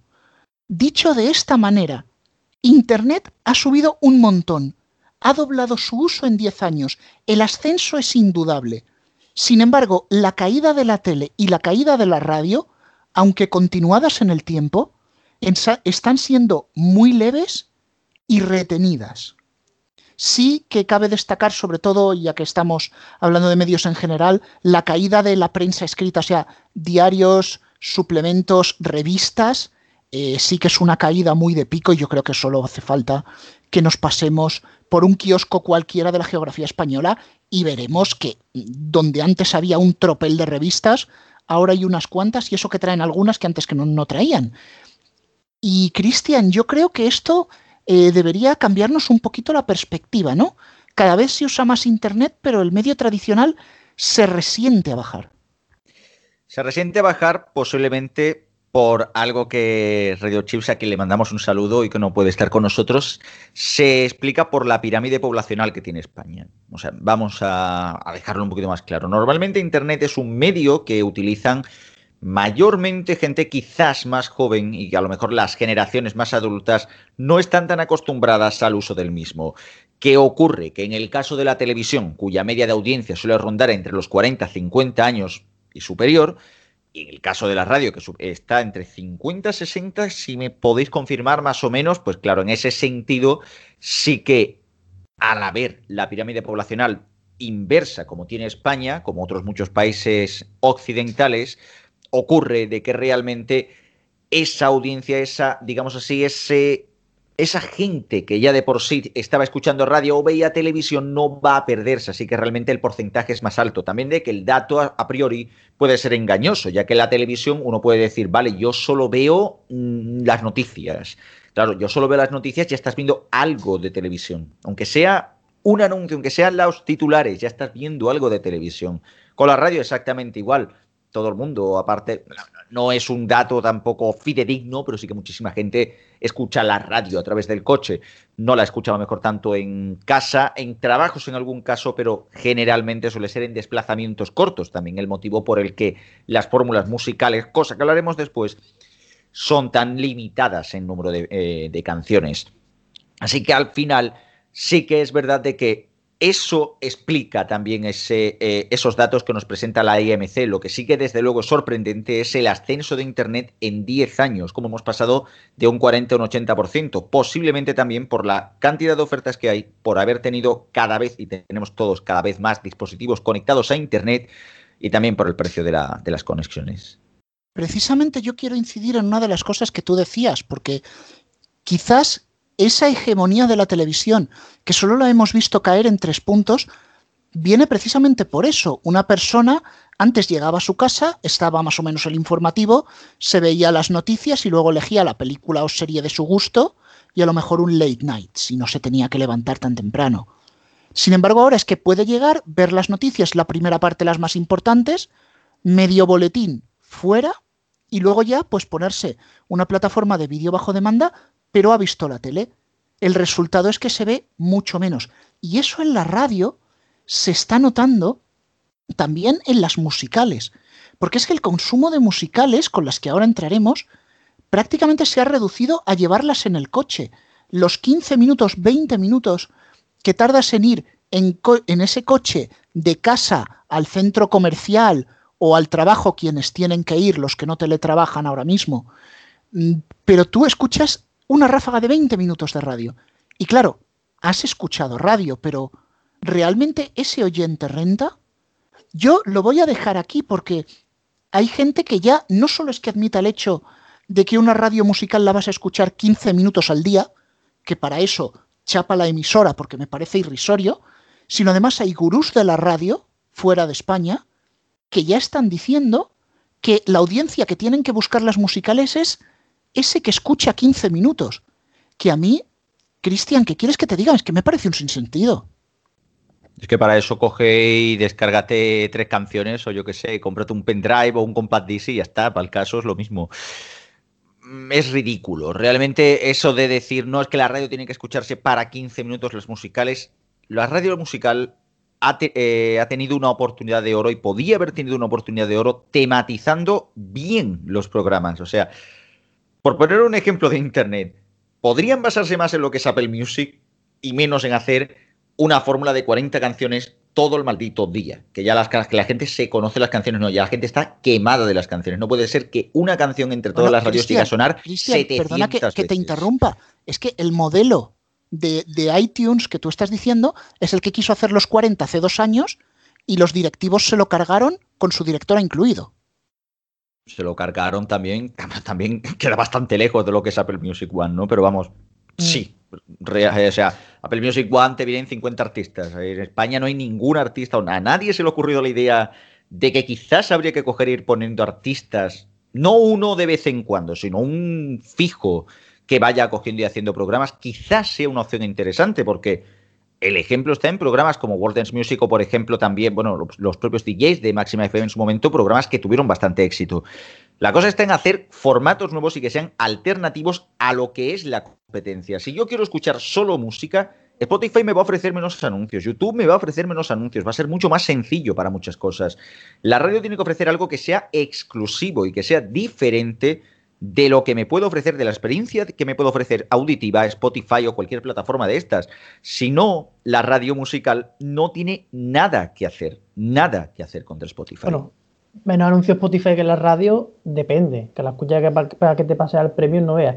Pero que sí, no es porque tenga menos publicidad, que muchas radios tienen una hora sin publicidad o no sé cuántos minutos sin publicidad y Spotify cada 10 minutos, un cuarto de hora te mete cuña. Sino que es más fácil para mucha gente buscar, poner la música que quiera en Spotify, buscarla, que buscar una emisora que no sabe qué le va a poner que le guste. Entonces, por ahí van los tiros. Eh, y esto ya lo hablamos en uno de nuestros programas normales creo que en el anterior de la previa del EGM, ¿quién va a ser el primero que se atreva en hacer algo como lo que hace Apple Music? ¿Quién, quién va a ser? O sea, ahora mismo con las emisoras, con los grupos que hay ahora, no se nos ocurriría ninguno. Y esto va enlazado todo con las musicales, ya estamos en musicales, en internet musicales, va todo enlazado porque para mí es el gran titular de este EGM que la radio musical ha perdido un millón de oyentes en una sola oleada, aunque sea una oleada típica, pero un millón de oyentes. Ahí quería yo llegar, Antonio. Eh, eh, mi disculpas ahí, Rubén, que estamos en directo. A la pregunta que lo que dices es ¿qué, ¿qué grupo será el primero que haga lo de la, un estilo Apple Music One? Dirían tres palabras, no hay huevos. ¿Que no hay huevos? ¿Que no hay huevos? Sujeta mi cuata. ¿Que no hay huevos? ¿Que no hay huevos? Bueno, eh, sí que nos vamos hacia eso. Yo sigo pensando que la gran baza de la radio es la misma desde hace muchos años y no la saben utilizar. La compañía de un locutor que sepa lo que está haciendo. Pero no, queremos locutores maceta. O vale. Y a lo que comentaba Antonio, sí, yo esperaba que los datos de, de, las musicales iban a ser morrocotudos, pero es que hay que pararse a pensar, es muy simple. La gente ha encendido la radio y ha buscado información, no ha buscado música. Ha sido un momento, si hubiera habido ese GM real en julio, no el que nos inventamos en, aquel, en aquella ida de olla, probablemente habríamos visto las generalistas disparadas y la musical no habría perdido un millón, a lo mejor habría perdido dos. Pero es una fuerza que se va debilitando. Yo creo que lo que hemos visto en este GM, además de los confinamientos, restricciones y, y toda la actualidad que está como está, es acelerar algo que ya se sabía que iba a pasar. Y me voy a permitir rescatarte un momentito el tema de, de Spotify, Cristian, porque en el caso de España se mencionaba que la franja de 18 a 24 era la que más podcast escuchaba y además que la franja donde más podcast se escuchaba era de 6 a 9 de la mañana. Es decir, están reemplazando el morning show por podcast. Y eso es un ataque directo a las musicales que han decidido quedarse con Morning y nada más. Motivo por el, por el que, de hecho, eh, se ha hecho en el caso de Spotify en Estados Unidos un podcast que realmente es un morning show de una hora. Al final el camino va a ir por ahí. Las nuevas generaciones se van a conectar bastante más fácil con este tipo de servicios, ya que lo ven diariamente. Muchos no tienen ya ni, ni transistores y de hecho hablas con muchos y ya les resulta raro lo que es un compact disc. Evidentemente, esto juega en contra de la radio, la cual no ofrece nada interesante y nada que verdaderamente pueda atraer a esa audiencia. Cualquiera diría, desde luego, que la radio musical ha perdido, a, bueno, ha perdido una generación, e incluso diría que a dos, a este paso. Es que además eso también se da con lo que es el streaming de vídeo, que ya lo tenemos muy aceptado como televisión, y es el efecto cremallera, así lo llamo yo. Se dice que los jóvenes, 18-24, como decíamos, han adoptado ya el podcast y que conforme esa generación vaya creciendo, pues poco a poco la radio tradicional irá perdiendo y esos jóvenes cuando crezcan seguirán demandando podcast y se consumirán más podcast con las generaciones venideras. Lo que no cuenta en ese tipo de, cálculos es que también la gente de 24 o de 30 y algo también consume podcast, lo que pasa que se adapta de una manera menor o de una manera más lenta, porque para ellos la radio lineal todavía es competencia. Entonces, en realidad hay dos frentes, aunque no lo quieran ver. Los de 18 que van a ir creciendo y la gente de 20, 30, incluso 40, que poco a poco va adoptando también el podcast como forma de radio y va cerrando esa cremallera que probablemente se va a cerrar mucho antes de lo que algunos creen. Y bueno, a los datos nos, nos remitimos, es que todos los morning shows, prácticamente todos, se pegan unos batacazos terribles. Se pegan unos batacazos terribles también fruto de unos morning shows que no ofrecen absolutamente nada antes. Esto es un poco de abuelo cebolleta lo que vamos a hacer ahora, pero ¿Recordáis aquellos tiempos en los que el Anda ya era un programa gracioso? ¿Recordáis los tiempos donde no estaba el Cárdenas? ¿Recordáis esos tiempos donde había un morning en cadena dial que fuera más o menos interesante? El problema de todo esto es que realmente los programas son una sosería increíble en la gran mayoría de casos. Así que evidentemente a la mayoría, o sea, al target que, que puede estar un poquito más interesado por esto, quizás eso, pongamos 18, 35 años, es que no le aportan absolutamente nada. Al revés, son gente hablando cosas que no te interesan y que realmente lo que te hacen es cortar la música que a lo mejor quieres escuchar en la radio para ir más cómodo. Porque al final los, eh, los morning shows no ofrecen nada que sea interesante. Lejos, que, eh, lejos quedan esos tiempos de programas como No Somos Nadie o, bueno, eso anda ya, etcétera. Y claro, con el tema del podcast, la cosa está, como tú bien has dicho, Rubén, que la revolución digital, aunque parezca que no, llega antes de lo que parece. Antes de lo que parece, muchísima gente ha entrado en el terreno de la televisión de pago gracias a cosas como Netflix. Antes de lo que parece, estamos viendo, eh, estamos viendo cambios incluso en la forma de escuchar música. Spotify en España tiene 9 millones de usuarios únicos mensuales. Cosas así, o en el caso de YouTube, tiene ahora mismo más share para menores de 25 años que incluso Telecinco. Así que la revolución digital puede llegar antes de lo que parece. Y de nuevo, otro saludo de Radio Chips, que sé que es muy contrario a los podcasts y este año ha estado muy ahí dando guerra. Lástima no haber discutido hoy con él, ¿eh? Pues bueno, solamente quería corregir una cosa ha dicho Cristian. Eh, los morning shows antiguamente sí estaban más eh, indicados para población de 18 a 35 años, como ha dicho, sobre, sobre todo yo diría de 18, a 25, porque mucha gente que iba al instituto y a la universidad es la que más lo escuchaba. Pero hoy día no, si hoy, hoy día tienen en cuenta esa pirámide de población de la que estabais hablando hace un momento, porque va más dirigida a parejas jóvenes con, con niños pequeños. Si uno escucha cualquier morning show, se nota que va dirigido para ese tipo de público. Incluso raro es el programa que no tiene de una, de una u otra manera eh, una sección con niños pequeños o para niños pequeños o algo por el estilo. Y sí, bueno, yo no estoy en contra de, vamos de la revolución esta que, digital que estáis hablando, tanto en televisión como en radio y demás. Yo solamente digo que, igual que en televisión, vale, que sí que tiene mucho que ver la pirámide de población, pero igual que el hecho de que sí que es cierto que Netflix, Amazon Prime, HBO, etcétera, eh, se hayan introducido de manera espectacular en España en los últimos años, no por ello la gente ha dejado de consumir eh, televisión tradicional y con la radio yo creo que pasa un poco lo mismo. Yo creo que esto ha tenido, lo de la radio musical ha tenido mucho que ver con el cambio de consumo también por el tema de eh, los últimos meses, la pandemia, la gente ha ido menos presencialmente a trabajar y demás, se ha desplazado menos, eh, porque de hecho yo soy el vivo, ejemplo de eso, yo he trabajado más online los últimos meses y he, escuchado bastante menos eh, radio musical. Radio generalista también tengo que decirlo, pero sobre todo radio musical. Pero bueno, de todas maneras veremos en los próximos meses si esto continúa así o no, porque hasta ahora, quitando este último EGM horroroso para las radios musicales, y hay que decir que especialmente para, para Europa FM, que yo creo que, ha sido la más perjudicada, bueno, y para los 40 Dance, pero eso es una liga aparte, mm, hasta ahora las radios musicales sobrevivían bastante bien y tenían eh, una audiencia bastante buena en comparación con los últimos años Sí que es cierto, bueno, que luego se tienen en cuenta, con que hayas escuchado unos pocos minutos el día anterior, ya se te tiene en cuenta como oyente.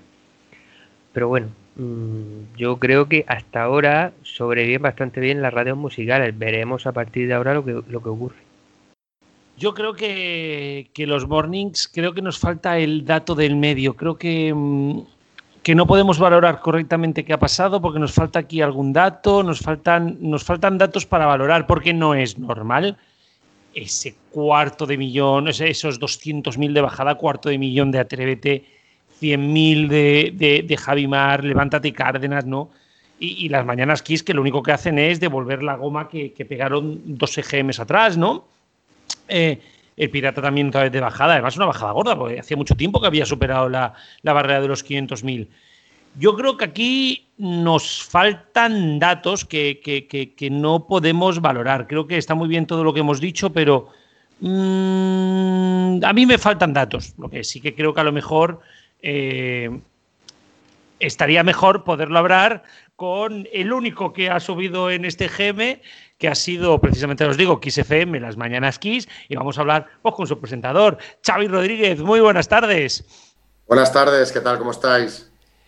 Bien, bien, cansados, cansados. La, cosa es cómo estáis vosotros. Un dato, un datazo, después también de un tiempo que ha estado muy complicado a nivel de audiencias, os lográis situar por encima del Pirata y a las puertas de ser el cuarto matinal del país. Bueno, eh, es que a mí eh, está genial, ¿eh? obviamente siempre prefiero subir y cuanto más arriba estemos mejor, pero yo creo que como siempre hay que ser cauto con el tema del EGM y estar mirando todo el día rankings y tal es un poco, es algo un poquito peligroso, ¿no? Porque luego cuando los números no van como te esperas, pues también te llevas un disgusto del copón. Así que vamos a quedarnos con que es un dato bueno en un contexto malo y todo el resto de lecturas yo creo que las veremos dentro de unos cuantos EGMs, ¿no? Sí, tú decías un contexto malo porque además nos estamos encontrando con que toda la radio musical se ha desplomado. O sea, se han perdido prácticamente más de un millón de oyentes de radio musical. El virus ha afectado a la radio musical. Tanto que se hablaba mucho del virus Kiss en su momento, parece que el que realmente afecta es, el, es la COVID. Esa te gusta, ¿eh, Francisco? Que la empleas mucho. La del virus Kiss la usas mucho tú. Eh, bueno, la de, la de, este virus, el no Kiss, el COVID, Mira, fíjate, yo, llevaba ya bastante tiempo mientras estaban eh, pues haciendo el estudio de campo y tal, comentando con, compañeros de otros programas, de otros morning, y un poco el comentario que yo hacía siempre es, mm, ¿hay atascos? No. ¿Eso para nosotros es bueno o es malo? Eso es nefasto. ¿Por qué? Es un poco de lógica, ¿no? La gente ha cambiado los hábitos de consumo, la forma en que escucha la radio, es decir, la cantidad de tiempo, el lugar de escucha, y cuando esto pasa, pues no suele ser bueno, ¿no? En la radio los cambios, en general, tú cambias un programa y es algo que de entrada no es bueno porque hay una cuestión de fondo que tiene que ver con el hábito, con, el clima que se genera, pues imagínate si cambias totalmente tus, rutinas, ¿no? Y dejas de ir a trabajar y te quedas en casa, puedes ser un oyente perdido. Eh, si teletrabajas, a lo mejor te levantas más tarde y vas a tener menos tiempo para escuchar la radio. Entonces, a mí todo este, em, eh, toda esta movida, todos estos cambios en los hábitos de los, de los oyentes es lo que me preocupaba. O sea, yo creo que esperábamos todos un poco que la cosa iba a ser complicada, sí. Sí, bueno, quizá ha sido incluso peor de lo que muchos nos esperábamos, ¿eh? porque caídas de hasta un cuarto de millón hemos visto alguna que todos sabemos que no deja de ser una goma. Pero, pero bueno, ¿cómo es, ¿cómo es hacer radio precisamente en este momento? ¿no? Porque bueno, veíamos esos estudios chicos con muchísima gente, a veces traíais artistas y no trae uno, trae otro, ¿no? Ahora los estudios son espacios solitarios, incluso a veces desde casa. ¿Cómo es hacer radio en este momento? Bien, al final, mira, al principio era muy extraño, pero nosotros estamos, eh, María y yo estamos en el estudio, aunque uno está en el, ella está en el locutorio y en el control, y solo hay un productor, es decir, estamos tres personas, lo que sería dentro del estudio, y el resto están todos teletrabajando. Pero bueno, hubo unas semanas, meses, en los que María estaba en su casa eh, estábamos cada uno en nuestra casa, ¿vale? Y al final eh, te acabas acostumbrando, te acostumbras a, todo y, acaba fluyendo casi como si estuvieras en el estudio. Yo prefiero el estudio, ¿eh? sobre todo aparte yo hago autocontrol y me, es mucho más agradable hacer el programa haciendo autocontrol, pero, pero te acostumbras a todo, quiero decir, sí que es raro porque es como un poco extraño, ¿no? Estás hablando al lado de, al lado de la tele, ¿no? Al lado de, la montaña de revistas eh, o, en la mesilla de noche, en el caso de María, con la cama al lado. Entonces hacer radio con la cama al lado es un poco extraño, pero sí, sí, te acostumbras. Sí, no, no, en su momento incluso escuchamos algunos, sobre todo en los deportes nocturnos, que hasta se durmió hablando por la radio. Normal. bueno, eh, las mañanas que lleváis ya bastante tiempo, está funcionando, parece que al menos habéis encontrado la fórmula que ha hecho que las mañanas de X comiencen a crecer y comiencen a sentar a una audiencia. ¿Qué crees que está siendo la receta para ya digo, para que funcione, más allá de los datos, más allá de que en este GM hayáis subido, tal, que, estéis estabilizados y que estéis incluso en crecimiento. Yo, mira, no, te sé decir, es que es, tan arriesgado decir una cosa. Nosotros sí que es verdad que no, dejamos de, probar cosas, ¿no? A veces mm, seguramente hay cosas que las estamos haciendo bien y nos equivocamos cambiándolas, y, pero también pasa al revés. Yo creo que al final la base de todo es que nos hemos ido amoldando al tipo de oyente que tenemos. Es decir, cuando uno llega a una radio, pues eh, tiene que hacer, creo, el, programa que están esperando escuchar los oyentes de esa radio con su toque personal, ¿no?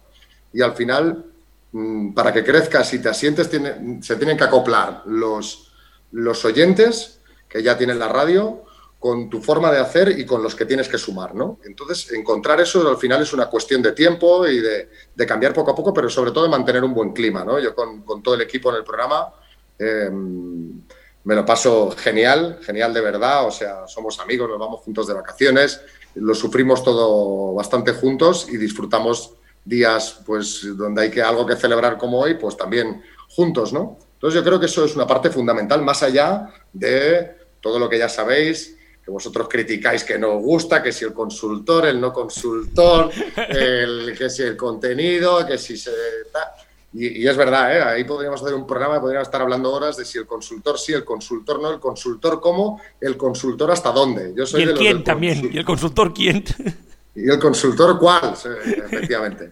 Es decir, que hay un mundo ahí, ¿no? Pero más allá de eso, que todo esto son herramientas que emplea los directivos, los que dirigen la radio y que empleamos los que hacemos los programas, son herramientas para conseguir datos y tratar de afinar las cosas. Más allá de eso, yo creo que la base importante es que haya un equipo ahí bien compenetrado y que sepamos a quién le estamos hablando.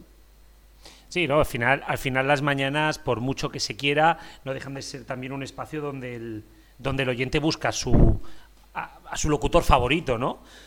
pero sí que el otro día yo ahí pensando, ya para ir acabando, que sé que ha sido un día largo, bueno, para ir, para ir cerrando, eh, hostia, el otro día yo pensé, cuando vi la oferta de Kiss a, la serie, dije, madre mía, Xavi Rodríguez, volviendo a casa por Navidad.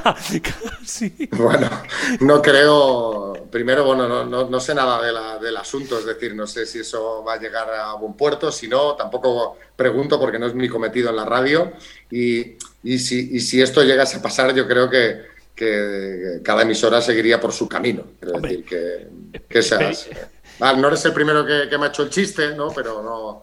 Pero, creo que eso es algo muy lejano ahora mismo. Sí, no, y es prácticamente imposible. Lo que sí que sí que quería para cerrar, ¿no? Eh, ¿Qué tenéis previsto a partir de ahora? ¿no? Porque al final, bueno, vosotros habéis hecho un, un, proyecto, lo tenéis ahí, pero como bien dices, hay consultas y demás. Estamos delante de un nuevo escenario creo que los datos de audiencia de este GM nos han demostrado que estamos delante de un nuevo escenario. ¿Tú qué crees? Ya no solamente como locutor de las Mañanas Kiss, ¿no? Y de qué quieres hacer con tu programa, ¿qué crees que tiene que hacer la radio musical para volver a ser o incluso para que vosotros deis un salto hacia adelante? Mira, yo creo que lo, que lo primero que tenemos que hacer eh, es analizar muy bien. Yo, mira, voy a escuchar la tertulieta que os montéis, porque siempre tenéis ideas buenas. bueno, siempre no me he pasado ahora de, de, me he pasado Siempre no, a veces, depende del día. A veces, a veces, depende del día. No, pero es verdad lo que tú dices. Al final hay un cambio de tendencia eh, o un cambio de hábito más que de tendencia, yo creo. Y ahora necesitamos ver si esto se consolida, es decir, si realmente eh, va a durar mucho tiempo esto de que no haya atascos, de que la gente teletrabaje porque es que si, los hábitos eh, de la gente cambian, vamos a tener que cambiar cosas en las programaciones. Más allá de que en esta hayamos subido, en el anterior bajamos y bastante mm, y, no cambiamos nada, ¿sabes? O sea, en, el anterior EGM tuvimos un, mal dato y, no habíamos tocado nada respecto al anterior. Y en este no hemos tocado prácticamente nada, hemos tenido un buen dato. Quiero decir que por un dato hacer eh, cambios o, o, tomar decisiones siempre es súper peligroso en la radio. Lo que sí que es verdad es que hay que vigilar, primero, intentar eh, pensar qué ha podido pasar, porque no nos perdamos que nos falta un dato, que es el de julio del año pasado, que yo creo que hubiese sido muy importante, es decir, que este GM es tan sorpresivo, porque yo creo que ese primero ya nos hubiera dado pistas de hacia, de hacia dónde estábamos yendo, y ese dato no lo tuvimos. Entonces eh, nos pilló así un poco, nos ha pillado este dato, que para la radio musical, aunque nos haya ido bien a nosotros, pero en general el panorama es para la radio musical eh, pues un, poco chungo ahora mismo. Pero bueno, al final lo que tenemos que hacer, como ha hecho siempre la radio, es mirar qué está haciendo la gente. Como nosotros miramos quién nos escucha y adaptamos los contenidos a eso, pues eh, mirar qué está haciendo la gente y que las radios intenten adaptarse a esas nuevas formas. Es decir, me lo invento, no quiero, eh, porque diría, vaya idea de bombero. Yo qué sé, pues a lo mejor los morning pueden empezar más tarde, un poco más tarde, y acabar un poco más tarde o empezar incluso antes, no sé, me estoy inventando, ¿eh? Pero quiero decir, si esto, si esta eh, tendencia que hemos visto, que estamos viendo ahora, es una cosa sostenida en el tiempo y la gente de repente está eh, un 40% de la población o se desplaza menos o no se desplaza o teletrabaja, pues supongo que la radio que lleva muchas décadas adaptándose, pues se adaptará. O sea que lo que hay que hacer, yo creo, que me enrollo como una, me enrollo muchísimo, lo que hay que hacer es eh, mirar hacia dónde va esto. Es decir, tenemos este primer impacto y ver qué pasa en el siguiente GM y en el próximo, en el próximo y poco a poco y con talento ir tomando medidas. Y tanto, serán los próximos dos EGMs, creo que en la radio musical serán vitales para saber qué pasa en los próximos años. Esperemos que en los próximos dos EGMs os vaya también muy bien y que podáis estar, pues, como he dicho, a las puertas quizá del cuarto puesto. Eso se irá viendo. Pero de verdad, Xavi, muchísimas gracias por además aceptar este atropello que te hemos hecho prácticamente. Nada, nada. y... si yo además, a ver, os escucho más días en iVox, ¿eh? O sea, que, no te creas que estáis ahí, os estoy vigilando para cuando os metéis con, eh, con mi persona o con algún amigo o conocido, entonces pues, pues, pues os insulto a través de, del, del, móvil, ¿no? Miro móvil. Y me parece muy bien que se nos insulte, o sea, creo que a veces nos lo merecemos, también te lo digo, igual que, igual que los presentadores de cualquier... Digo broma, que, digo en broma esto, pero que en serio, que, que sobre todo en días como hoy del EGM, tío, me, me divierte mucho y me gusta escucharos, tío. Que felicidad por el trabajo también. Pues oye, muchísimas gracias y en serio, a disfrutar de este momento que no deja de ser bueno, creo que el único bueno de toda la radio musical. Y, nada, que siga el buen camino en los próximos meses. Mucha suerte y, bueno, esperamos escucharte pronto. eso, yo me quedo aquí escuchando. Venga, hasta luego, Francisco. Bueno, aquí he hablado mucho de, consultoras y, demás, ¿no? Eh, Cristian, que precisamente tú mucho siempre has hablado de las consultoras, ¿no? Por aquí Xavi pues dice, bueno, es que las consultoras son necesarias y al final te dicen lo que quiere escuchar la gente.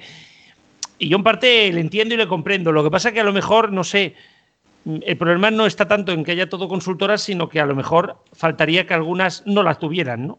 Es que, a ver, las consultoras están bien para algunas cosas, pero no se puede tomar como el santo grial. Sí, no, yo también pienso lo mismo. Creo que al final el, gran problema quizá es, es el, que todo es consultoría ahora mismo, ¿no? Lo hablaba con él, el, el, virus Kiss. El virus Kiss, el problema no era el virus Kiss, el problema fue, cuando se hablaba del virus Kiss, no, el problema no era Kiss FM. El problema era que todas quisieron imitar a Kiss. Y aquí lo mismo, ¿no? No hay ninguna radio que disienta, que haga otras cosas nuevas. Eh, y esto es lo que a mí me falta. Yo no estoy en contra de las consultoras, estoy en contra de que todo el mundo sea consultoras. Es que básicamente es eso. Básicamente, realmente, eh, es que todas las emisoras son consultoras. Anteriormente a que el nacimiento de XFM, sé que había, digamos así, divergencia entre diferentes programas y formatos, pero ahora mismo lo que se hace básicamente es una fotocopia de lo que hizo XFM. Resultado, al final todas las emisoras acaban poniendo lo mismo, cambiando el género. Yo solo quiero hacer dos apuntes. En primer lugar, decir que, los mornings son muy fáciles de hacer, como dice bien Cristian en segundo plano, que con dos o tres cosas y, y unos cuantos temas musicales se hacen. Y en segundo lugar, el comentario matinal. Bueno, la verdad es que por la mañana no hay muy poca variedad. Yo quería decir de Atrévete que creo que va a ganar el récord a, presentadores. En 20 años ha conseguido, pues creo que son más de 5 o 6 presentadores. Yo creo que este paso, si la Godera este año no gana la confianza, va a tener que encontrar ya otro, otro suplente. No, yo simplemente decir sobre la entrevista que, me ha parecido interesante que eh, Xavi Rodríguez ha dicho un poco lo que yo estaba comentando de, que el, el, hecho de que hayamos cambiado nuestras costumbres, de que ya no nos desplacemos tanto por motivos de trabajar más en casa, eso eh, ha podido influir en las audiencias de la radio y en cualquier caso serán los próximos meses los que confirmen si esto ha sido una excepcionalidad o crea una tendencia. Yo sí creo que habrá que esperar a los próximos EGM, pero con un enfoque ligeramente distinto.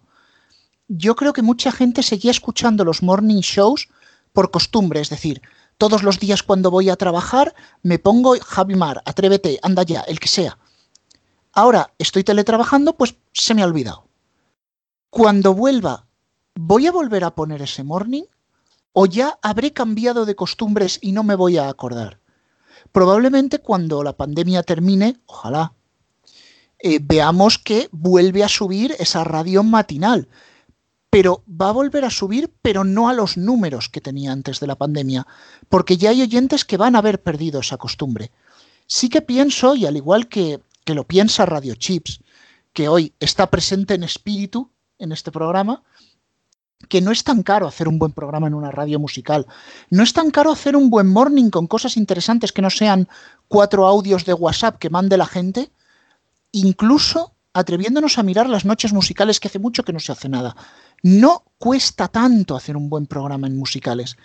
Sin embargo, yo me voy a salir un poquito del camino marcado, porque hemos dicho, mucha gente está dando a Kiss como la, la gran triunfadora de este GM, y yo la verdad es que no se lo doy tanto, porque me pongo a mirar el histórico de datos de Kiss y no es tan tan para tirar cohetes.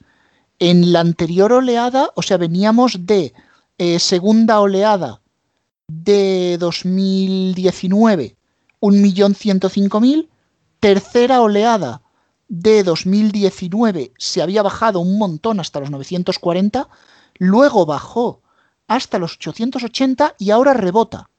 Yo creo que lo de Kiss no es una subida o una adaptación o que ese modelo de, fórmula guste más. Yo creo que es un reajuste de datos. Es el reajuste que habría llegado en julio de haber habido un EGM de verdad. Para mí, la gran vencedora es los 40 Urban, a pesar de su humildad, a pesar de sus tres postes, a pesar de que le dan el presupuesto justo y que en mi opinión ha llegado tarde a la oleada del reggaetón. Pero es que es así, o sea, eh, la subida de los 40 Urban, aunque pequeña, no tiene paliativos y se mantiene en una evolución constante. Bueno, es verdad que de los 40 Urban también sube, pero yo iba a decir que, mm, ¿cómo no decir que XFM ha sido la, la ganadora en musicales de este GM? Al menos no ha bajado un cuarto de millón, como otras. Sí es verdad que se ha recuperado una goma, pero también una goma que venía tres seguidas bajando y subir justo ahora, pues es normal que se le dé un dato como bueno. Igualmente, si tú lo dices para que la gran ganadora sea los 40 Urban, pues en verdad, ah, eh, en eso sí estoy de acuerdo. Es otra de las ganadoras, porque es su primer EGM llamándose los 40 Urban. Y ha sacado un buen dato. Creo que tiene ya el doble que los 40 Dance, que bueno, no sé si lo comentaréis después, pero bueno. ¿Lo comentaremos? ¿Quedará a los 40 Dance ahí para, para comentar? Porque yo creo si queréis lo comento yo. Sí, lo puede comentar en plan chicote el, resultado de este GM, ¿no? ¿En una palabra o en dos? ¿En dos palabras? A ver, hay una cosa que ha sucedido desde, lo, de que, desde que los 40 Dance tiene esta denominación. En el momento que, mm, que llega el maximicidio, se queda la emisora en online y unos meses después, en febrero, se hace una renovación completa de la fórmula. Consiguieron que su fórmula sonase bien y en esos últimos EGMs de máxima, desastrosos sí, pero contra todo pronóstico la vimos subir 5.000 oyentes. ¿Por qué? Porque su fórmula sonaba bien. Podría haberlo hecho antes, ¿no? ¿Cómo? Podría haberlo hecho antes, ¿no? podría haberlo hecho antes, pero habían unas imposiciones, consultora, que no lo permitían. Y en febrero, pues se permitió que se remodelara esa fórmula, claro, como ya daba igual. Pero es que llega el momento de que se cambia los 40 DANs y no es que vuelva a entrar una consultora, que ahí ya no puedo hablar porque no conozco la situación, es que cometen el mismo error que la máxima de los últimos meses. Se creen que popeando la fórmula van a subir. Vamos a ver, eh, no. Yo soy un fan de la electrónica, he crecido con la música electrónica, me encanta y me va a seguir gustando. Lo que yo no espero es poner una máxima, un 40 dens, y oír unas cuantas remezclas suavecitas de canciones poperas o algunas canciones poperas con un toque bailable y de vez en cuando algún remember. Mm, sé que la electrónica no está en su mejor momento ni mucho menos, pero ese camino probablemente no no es, o sea, no vas a conseguir ni al público general que se vaya al dance y al público que le gusta el dance le va a parecer flojo. Pero voy a subirte la apuesta, Antonio, y a Cristian también, sobre los 40 Urban. Sube, sube, sube y no tiene morning. Morning de las narices. Morning, morning. A ver, con respecto a lo que decís de los 40 Urban y de los 40 Dance, es bastante curioso porque has dicho algo, Rubén, que, es eh, que realmente explica casi la estrategia de radios que se sigue en Prisa Radio y casi que por ende la mayoría de emisoras. Llegan tarde. Llegan tarde. Al tema de la fórmula de, de Máxima FM, ha llegado a tarde porque realmente cuando ya estaba la cosa mal es cuando cogen y atinan con la fórmula. En general han llegado pues ya cuando ya la emisora está ya en el desahucio. Los 40 Urban llegan cuando precisamente este año, salvando dos artistas, realmente tampoco es que haya habido un gran boom de la, de la música latina y de hecho se ha visto cierto, cierta venida atrás, aunque en España evidentemente el top de canciones es 95% latino, ¿no? Pero llega tarde, ha llegado cuatro años tarde perfectamente. Básicamente las canciones que veo, por ejemplo, en la fórmula de los 40 Dance, eh, la más escuchada es esta de, Business de Tiesto y la más puesta también es Let's Love de David Guetta y Sia. Pero en el general lo que se ve en la fórmula es canciones de los 90 remezcladas electrónica, de Loveful, Dancing in the Moonlight y de estas cosas, canciones que no sé qué pegan en la fórmula de una emisora de, en caso del Jerusalema, y luego canciones que van meses tarde o con una o canciones incluso de varios años. Una de las canciones más puestas es una canción que tiene ya seis años. O sea, al final dices, la electrónica puede estar mal, como dice Rubén, puede estar mal si nos tiramos al sota caballo rey. Pues señores, ya que llegamos a un punto en el que los 40 Dents tiene una tematización, porque apenas hay postes, quizás, quizás es momento de coger y explorar un poquito más en el género. Pero claro, eso requeriría un trabajo y un esfuerzo que quizás a una emisora de radio no le convenga en tiempos de pandemia.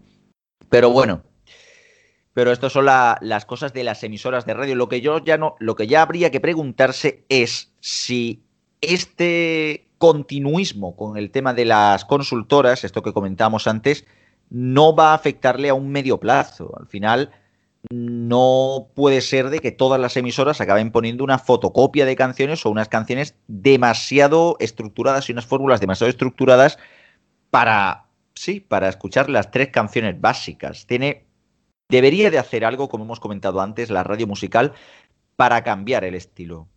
Bueno, vamos, que hay mucho que comentar de radio música. A ver si lo hago breve. Por una parte, cadena dial, vaya castañazo que se ha pegado se ha pegado tal castañazo que Cadena 100, incluso bajando, se pone segunda. Y eso es noticia, ¿eh? que Cadena 100 sea segunda es la primera vez que ocurre en la historia de la radio musical. Y es digno de ¿Nunca, ¿Nunca llegó a ocurrir antes el segundo puesto? Se quedó cerca, cuando estuvo en 2 millones. Claro, y, y Kiss sí lo consiguió un par de veces por los pelos, colocarse segunda por encima de Dial, pero hace ya 16 eh, años. Y también fue segunda Kiss FM teniendo un millón y medio. Sí, sí. Efectivamente. Siguiente, Europa FM. Más allá de los chascarrillos que podamos hacer en noticias y sobre Cárdenas y demás, hace tiempo que tienen un problema gordo y no solamente no se soluciona, sino que va más. No sé hacia dónde camina Europa FM, bueno, sí, hacia el precipicio, porque es lo que está haciendo. Porque en unos pocos años, como comentaba Antonio hoy por privado, eh, en unos pocos años ha pasado de 2 millones y pico a un millón de oyentes. O sea, un absoluto desastre. Está en sus peores datos en 10 años, Cárdenas en su peor audiencia de toda su historia, que son 10 años también. En fin, un desastre. Europa FM sí que tiene que arriesgar, como hablábamos el otro día, de qué, qué pueden hacer las musicales o quiénes las pueden hacer. Y yo decía, Europa FM, por ejemplo, podría ser la que arriesgara porque, porque vamos, se lo puede permitir porque si no va a ir a peor cada vez más. Bueno, Kiss FM para mí, como también decís, es otra gran triunfadora sin duda porque en un EGM de bajada generalizada de musicales sube y sube unos 70.000 oyentes, o sea que muy bien. Y ya por ya por último, pues nada, los 40 Dance por un lado y los 40 Urban, pues decir que que ya apaguen de una vez las cuatro emisoras que le queden a los 40 Dance, que se las den a los 40 Urban y que tiren con los 40 Urban y, ya a ver qué pasa con esa cadena que de momento ha empezado hoy. Sí, por lo, porque por lo menos sí 40 Urban tendría frecuencia en Barcelona, en algún sitio más, porque 40 Urban está en Madrid y 40 Dance está en Barcelona.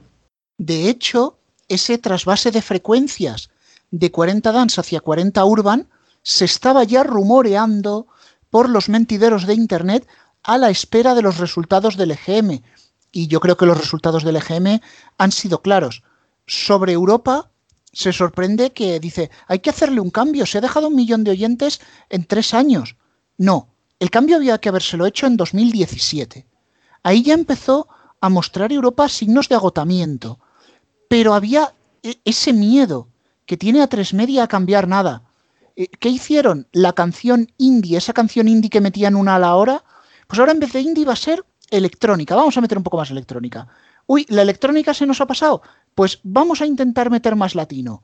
Bueno, no, es que como no estamos subiendo tanto, pues voy a volver a poner el indie que no lo pone nadie. Uy, no, vamos a poner las tres a la vez. Si a esto le unes programas de dudosa calidad, como hemos comentado varias veces, y que Cárdenas ya no es lo que era, pues muy bien, el tortazo está servido. En fin, muchas consideraciones, mucho que hablar de radio, internet, se nos ha metido hasta la televisión en la tertulia, pero no queremos dejar de lado a los fans del deporte y hoy, Alfonso, también, aparte de picar datos, te has currado una mini agenda deportiva. Hoy vamos rápidos. En primera división, el sábado tenemos a las 4 y cuarto el Sevilla Real Madrid, a las 6 y media el Atlético Valladolid y a las 9 de la noche el Cádiz Barcelona. En segunda división destacan el domingo el Español Sporting de Gijón a las 4 de la tarde todo en Movistar La Liga y este último además en Vamos. Del fútbol internacional destaca el partido de la Liga Inglesa Tottenham Arsenal el domingo a las 6 y media en Dazón. Te pasamos ahora al resto de deportes. En Fórmula 1 tendremos la segunda carrera de Bahrein, penúltima del Mundial, el domingo a las 6 y 10 en Movistar Fórmula 1.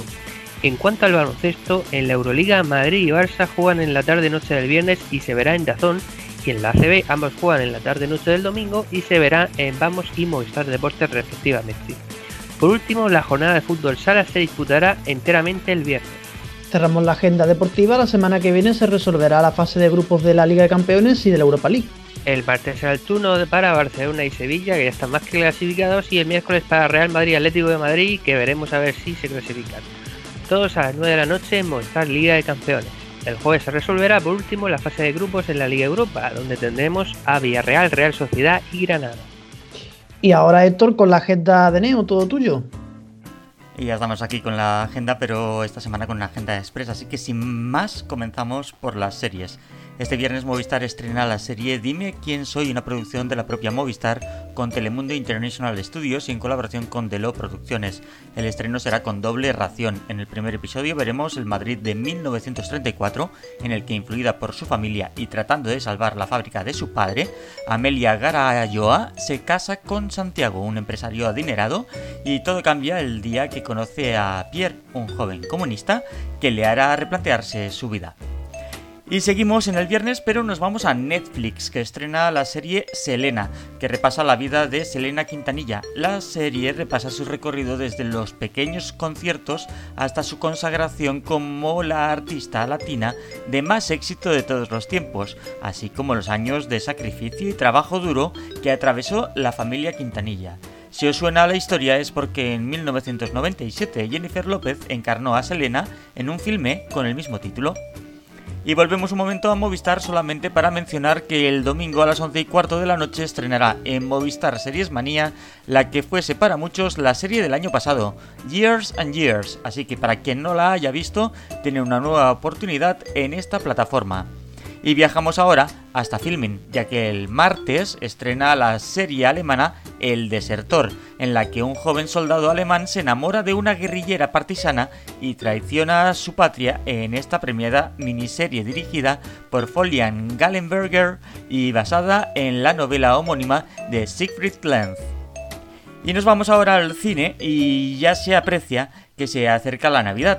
Para aquellos que tengan el espíritu navideño por las nubes, pueden deleitarse desde este viernes con Fuego Cruzado por Navidad en Netflix, en la que tras una noche romántica, Eda convence a Sam para hacer un viaje a su ciudad natal que hace cinco años que no visita. Su travesía los lleva hasta una provincia desconocida y prácticamente desierta. La pareja acaba separándose por avatares del destino y se ve involucrada en una lucha entre hombres que no tienen nada que perder y hombres que no pueden permitirse perder por amor. Y Disney nos trae a Madrinadas, una comedia que cuenta la historia de Eleanor, una joven e inexperta hada madrina en prácticas, que al darse cuenta que la profesión que ha elegido está en vías de extinción, decide demostrar al mundo que la gente sigue necesitando hadas madrinas.